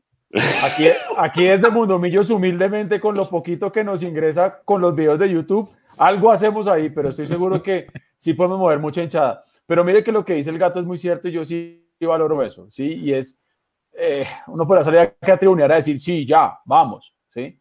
Que se, que se haga en los tiempos en los, tiempos en los, que, en los que es. Yo soy convencido que la vida de Dios o, o en la entidad que ustedes crean eh, hace que las cosas pasen en el momento que sea, ni antes ni después, ¿sí? Y, no sacamos nada con que pronto llegara el gato mañana, ¿sí? Y como no hay proyecto y no hay recursos, y los hay, pero están invertidos en otras cosas, y terminamos quemándonos como nos ha pasado muchas veces. porque, porque recuerden cuando alguna vez se trajo un técnico por presión de la hinchada y como decían ustedes, se trae por bueno y al día siguiente se saca por malo. Entonces, tranquilos, pero, pero es gratificante saber que el gato sí quiere. Entonces ya con eso nosotros empezamos ahí a, a, trabajar el tema. Yo tengo una pregunta desde mi desconocimiento e ignorancia. Millonarios es sociedad anónima, ¿cierto? Y para ser presidente, entonces, ¿cómo, cómo es? Hay que la Junta. ¿La Junta es la que decide? Sí. Hoy, Hoy, hoy de los 36 equipos, creo que 32 son todavía sociedades anónimas después de la ley 1245 de Coldeportes. Eh, a, algunas excepciones, obviamente, que no lo hicieron, pero, pero que no tiene nada de malo, como el Deportivo Cali, Deportivo Pasto. Bueno, hay como unos cuatro. Y, y las sociedades anónimas son constituidas más o menos de cinco titulares y cinco suplentes. Y obviamente tienen su junta directiva y ellos hacen una asamblea y, ponen una plancha como cualquier empresa y se vota. Y obviamente pues eh, gana la mayoría. ¿Y, quiénes son los accionistas o dueños de Millonarios? El 68% pertenece a la, a la, empresa Amber, que es una empresa inglesa. Ah. Y es un fondo de inversión, es un fondo de exactamente, porque ahí en el, ahí en el chat de, de, YouTube están diciendo que Serpa, que no da plata, que se vaya. Serpa es un representante del grupo inversor, punto. Exactamente. Es decir, lo que yo digo es que nosotros como hinchas, y aquí lo hemos dicho en esta tribuna de Mundomillos muchas veces, uno como hincha, si uno quiere salir a criticar, se tiene que informar primero, porque si no, uno hace el oso. ¿sí? Así de sencillo. ¿sí? Entonces, primero tenemos que entender cuál, cuál es el modelo de hoy en día de negocio de millonarios quiénes son los dueños, qué porcentaje tienes quién, quién es Serpa, quién es Camacho, quién es eh, Amber Capital, y después de eso sí puede salir a criticar. ¿sí? Entonces Serpa es el representante. Y el socio mayoritario es Amber Capital. Han invertido 14 millones de dólares en millonarios, bien o mal, no sé, es información, no opinión, pero han metido la plata para que el equipo pueda operar en muchas veces, ¿sí? cuando no hay ingresos meten uno o dos millones de dólares, que luego los capitalizan obviamente con acciones, ¿sí? pero pues eso es otro tema. Pero lo que sí es importante aquí es que la gente no coma vidrio, ¿sí? O sea, la gente muchas veces se pone a repetir lo que le oye al vecino, al amigo, al amigo de la tribuna, no, que se están robando la plata.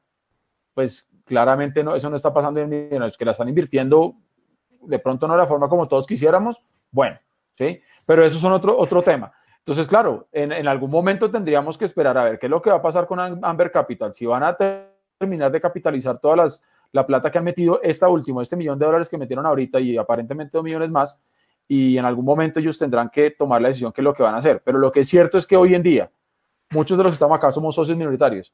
Vamos a las asambleas, yo voto, pero es que mi voto no pesa nada. Yo, yo soy, yo soy el 0.000002. ¿sí? Con que Serpa diga sí o no, esa es la votación que gana. Y Serpa no digo Serpa como persona natural, sino Serpa como representante de Amber. Eso es lo que tenemos que entender todos los hinchas de Millonarios, nos guste o no nos guste, esa fue la que nos tocó. Y obviamente para poner un presidente más adelante va a ser exactamente la misma cosa. Entonces yo creo que, pero sí, sí siento que la, presión de la hinchada y, y, sí, puede, sí puede ejercer eh, presión, porque pues yo siento que ya con, los comentarios de ustedes, bueno, me alegro que Millonarios de pronto esté organizado y, y o atrás haya una empresa eh, fuerte económicamente, pero sin lugar a dudas lo que le ha faltado a Millonarios es una mejor organización deportiva, ¿no? Una mejor infraestructura que su semillero esté alimentando más a, la profesional, porque pues sí, como decía el gato, campeón y, viene un, valle como que, y, vemos que los jugadores no son de millonarios. E, e, era algo, animador, campeón, animador, animador, animador. Desde, mi época, eh, eh, nosotros veíamos que, o sea, yo, yo opinaba, pero ¿por qué traen a un jugador un año a préstamo, un sueldo gigantesco? ¿Por qué no le dan a uno de, las inferiores o, de, que se esté destacando la oportunidad es del club eh, un sueldo pues bajísimo porque está empezando y si se cotiza y le va bien, el club lo puede vender? Entonces por eso yo siento yo, yo, yo, yo, para no, no extenderme mucho en mi comentario, creo que el ejemplo es el Real Madrid. El Real Madrid compra jugadores, eh, promesas a futuro, y si no, los vende y lo coloca súper bien. Y si no, son éxito en su equipo. Pero, pero mm, si, no, si no tenemos una, una visión deportiva eh, de divisiones inferiores, me refiero a infraestructura, ahí yo siento que Millonarios Sí, será como, como la bolsa, un día bien, un día mal, un día le, le, pegó a esas cinco contrataciones que igual se van al otro año, viene un goleador, Dairo Moreno, Pepe Moreno, el mismo el gato, el gato se tuvo que ir para Portugal en, en, su momento. E, entonces no hay como un jugador listo, le dieron la oportunidad en su momento, a mí me la dieron a Chitiva y, y nos cotizamos para, para vendernos. Se capitaliza el club y, y, entonces motiva las divisiones inferiores. Dios mío, Jaramillo llegó, Jair llegó, el gato llegó, yo puedo llegar. Entonces, eh, siento que, que, que, sí falta mucho esa, ese trabajo en divisiones inferiores. Sí, Jara, pero, pero todo, o sea, sí, todo lo del tema de divisiones inferiores, pero, pero mientras el, el primer equipo no dé resultados, sino de títulos que todo el mundo está, está pidiendo, es muy complicado. Y si la cabeza no, no da lo que, lo que todo el hincha quiere, lo que, porque es que esto, esto de los títulos no es solamente nosotros que jugamos, que estuvimos y vivimos y que la pasión de nosotros es millonarios, es del hincha.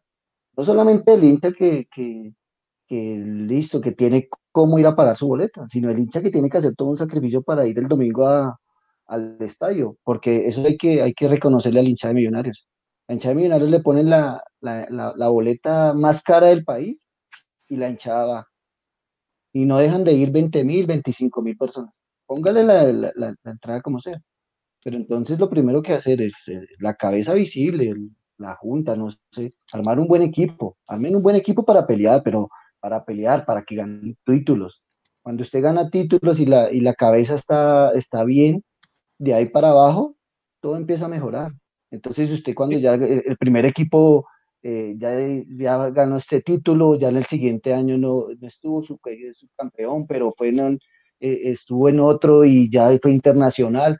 Entonces todo eso, todo eso hacia abajo ya va mejorando. Entonces usted ya cuando empieza a ver que lo de arriba está, está, está en un nivel que nos puede dar todo lo que nosotros pretendemos hacer hacia abajo, pues va a ser más sencillo. Pero, pero siempre, cuando, pero siempre y cuando los directivos eh, quieran eh, hacer algo por el equipo, porque digamos, ya, nosotros fuimos subcampeones y campeones de, de la Merconorte. ¿sí? Eh, Hans Schomberger, Andrés Chitiva, Javier Jiménez, Millán, Hermes Martínez, Jair Ramírez, Juan Carlos Jaramillo. Carlos Castro. Eh, pero no, estoy nombrando bogotanos, ah, los bogotanos. Y, de la, y de las divisiones inferiores, que eran patrimonio del club.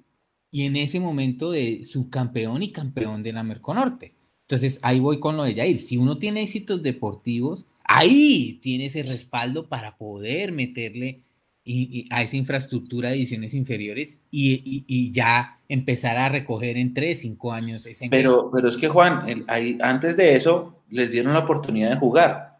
O sea, esa, esa generación que ustedes acaban de nombrar, que fue subcampeón y campeona, jugó.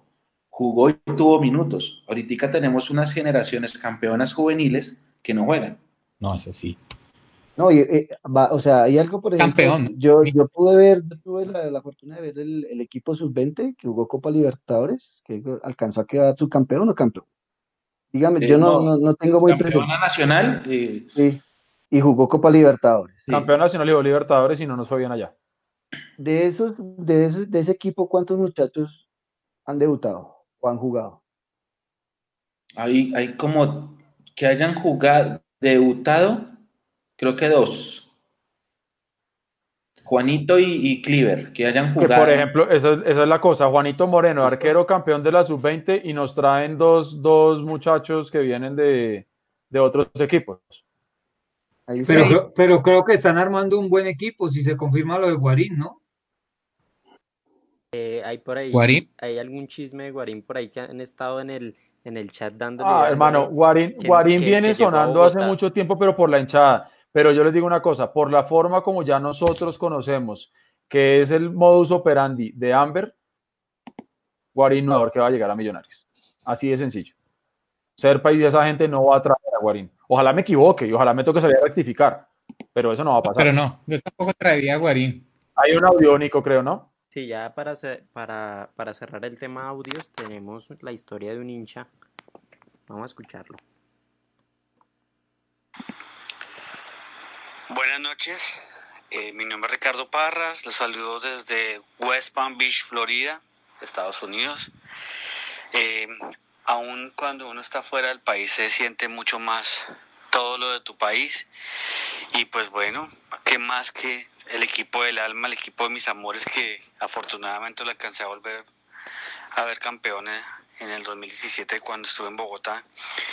Eh, un saludo a todos esos rolos que nos sacaron siempre sonrisas, alegrías y que como decía el invitado está, está muy mal, muy, muy menospreciado todo lo que es de la misma capital, eh, menospreciado todas las glorias que ha tenido nuestro equipo y pues es por qué, porque es nuestra dirigencia no, no está empapada de fútbol, no le interesa esto sino como una caja menor o, o una inversión, no son de los que les gusta el fútbol realmente o que crean o que hayan nacido o que hayan vivido desde pequeños el fútbol.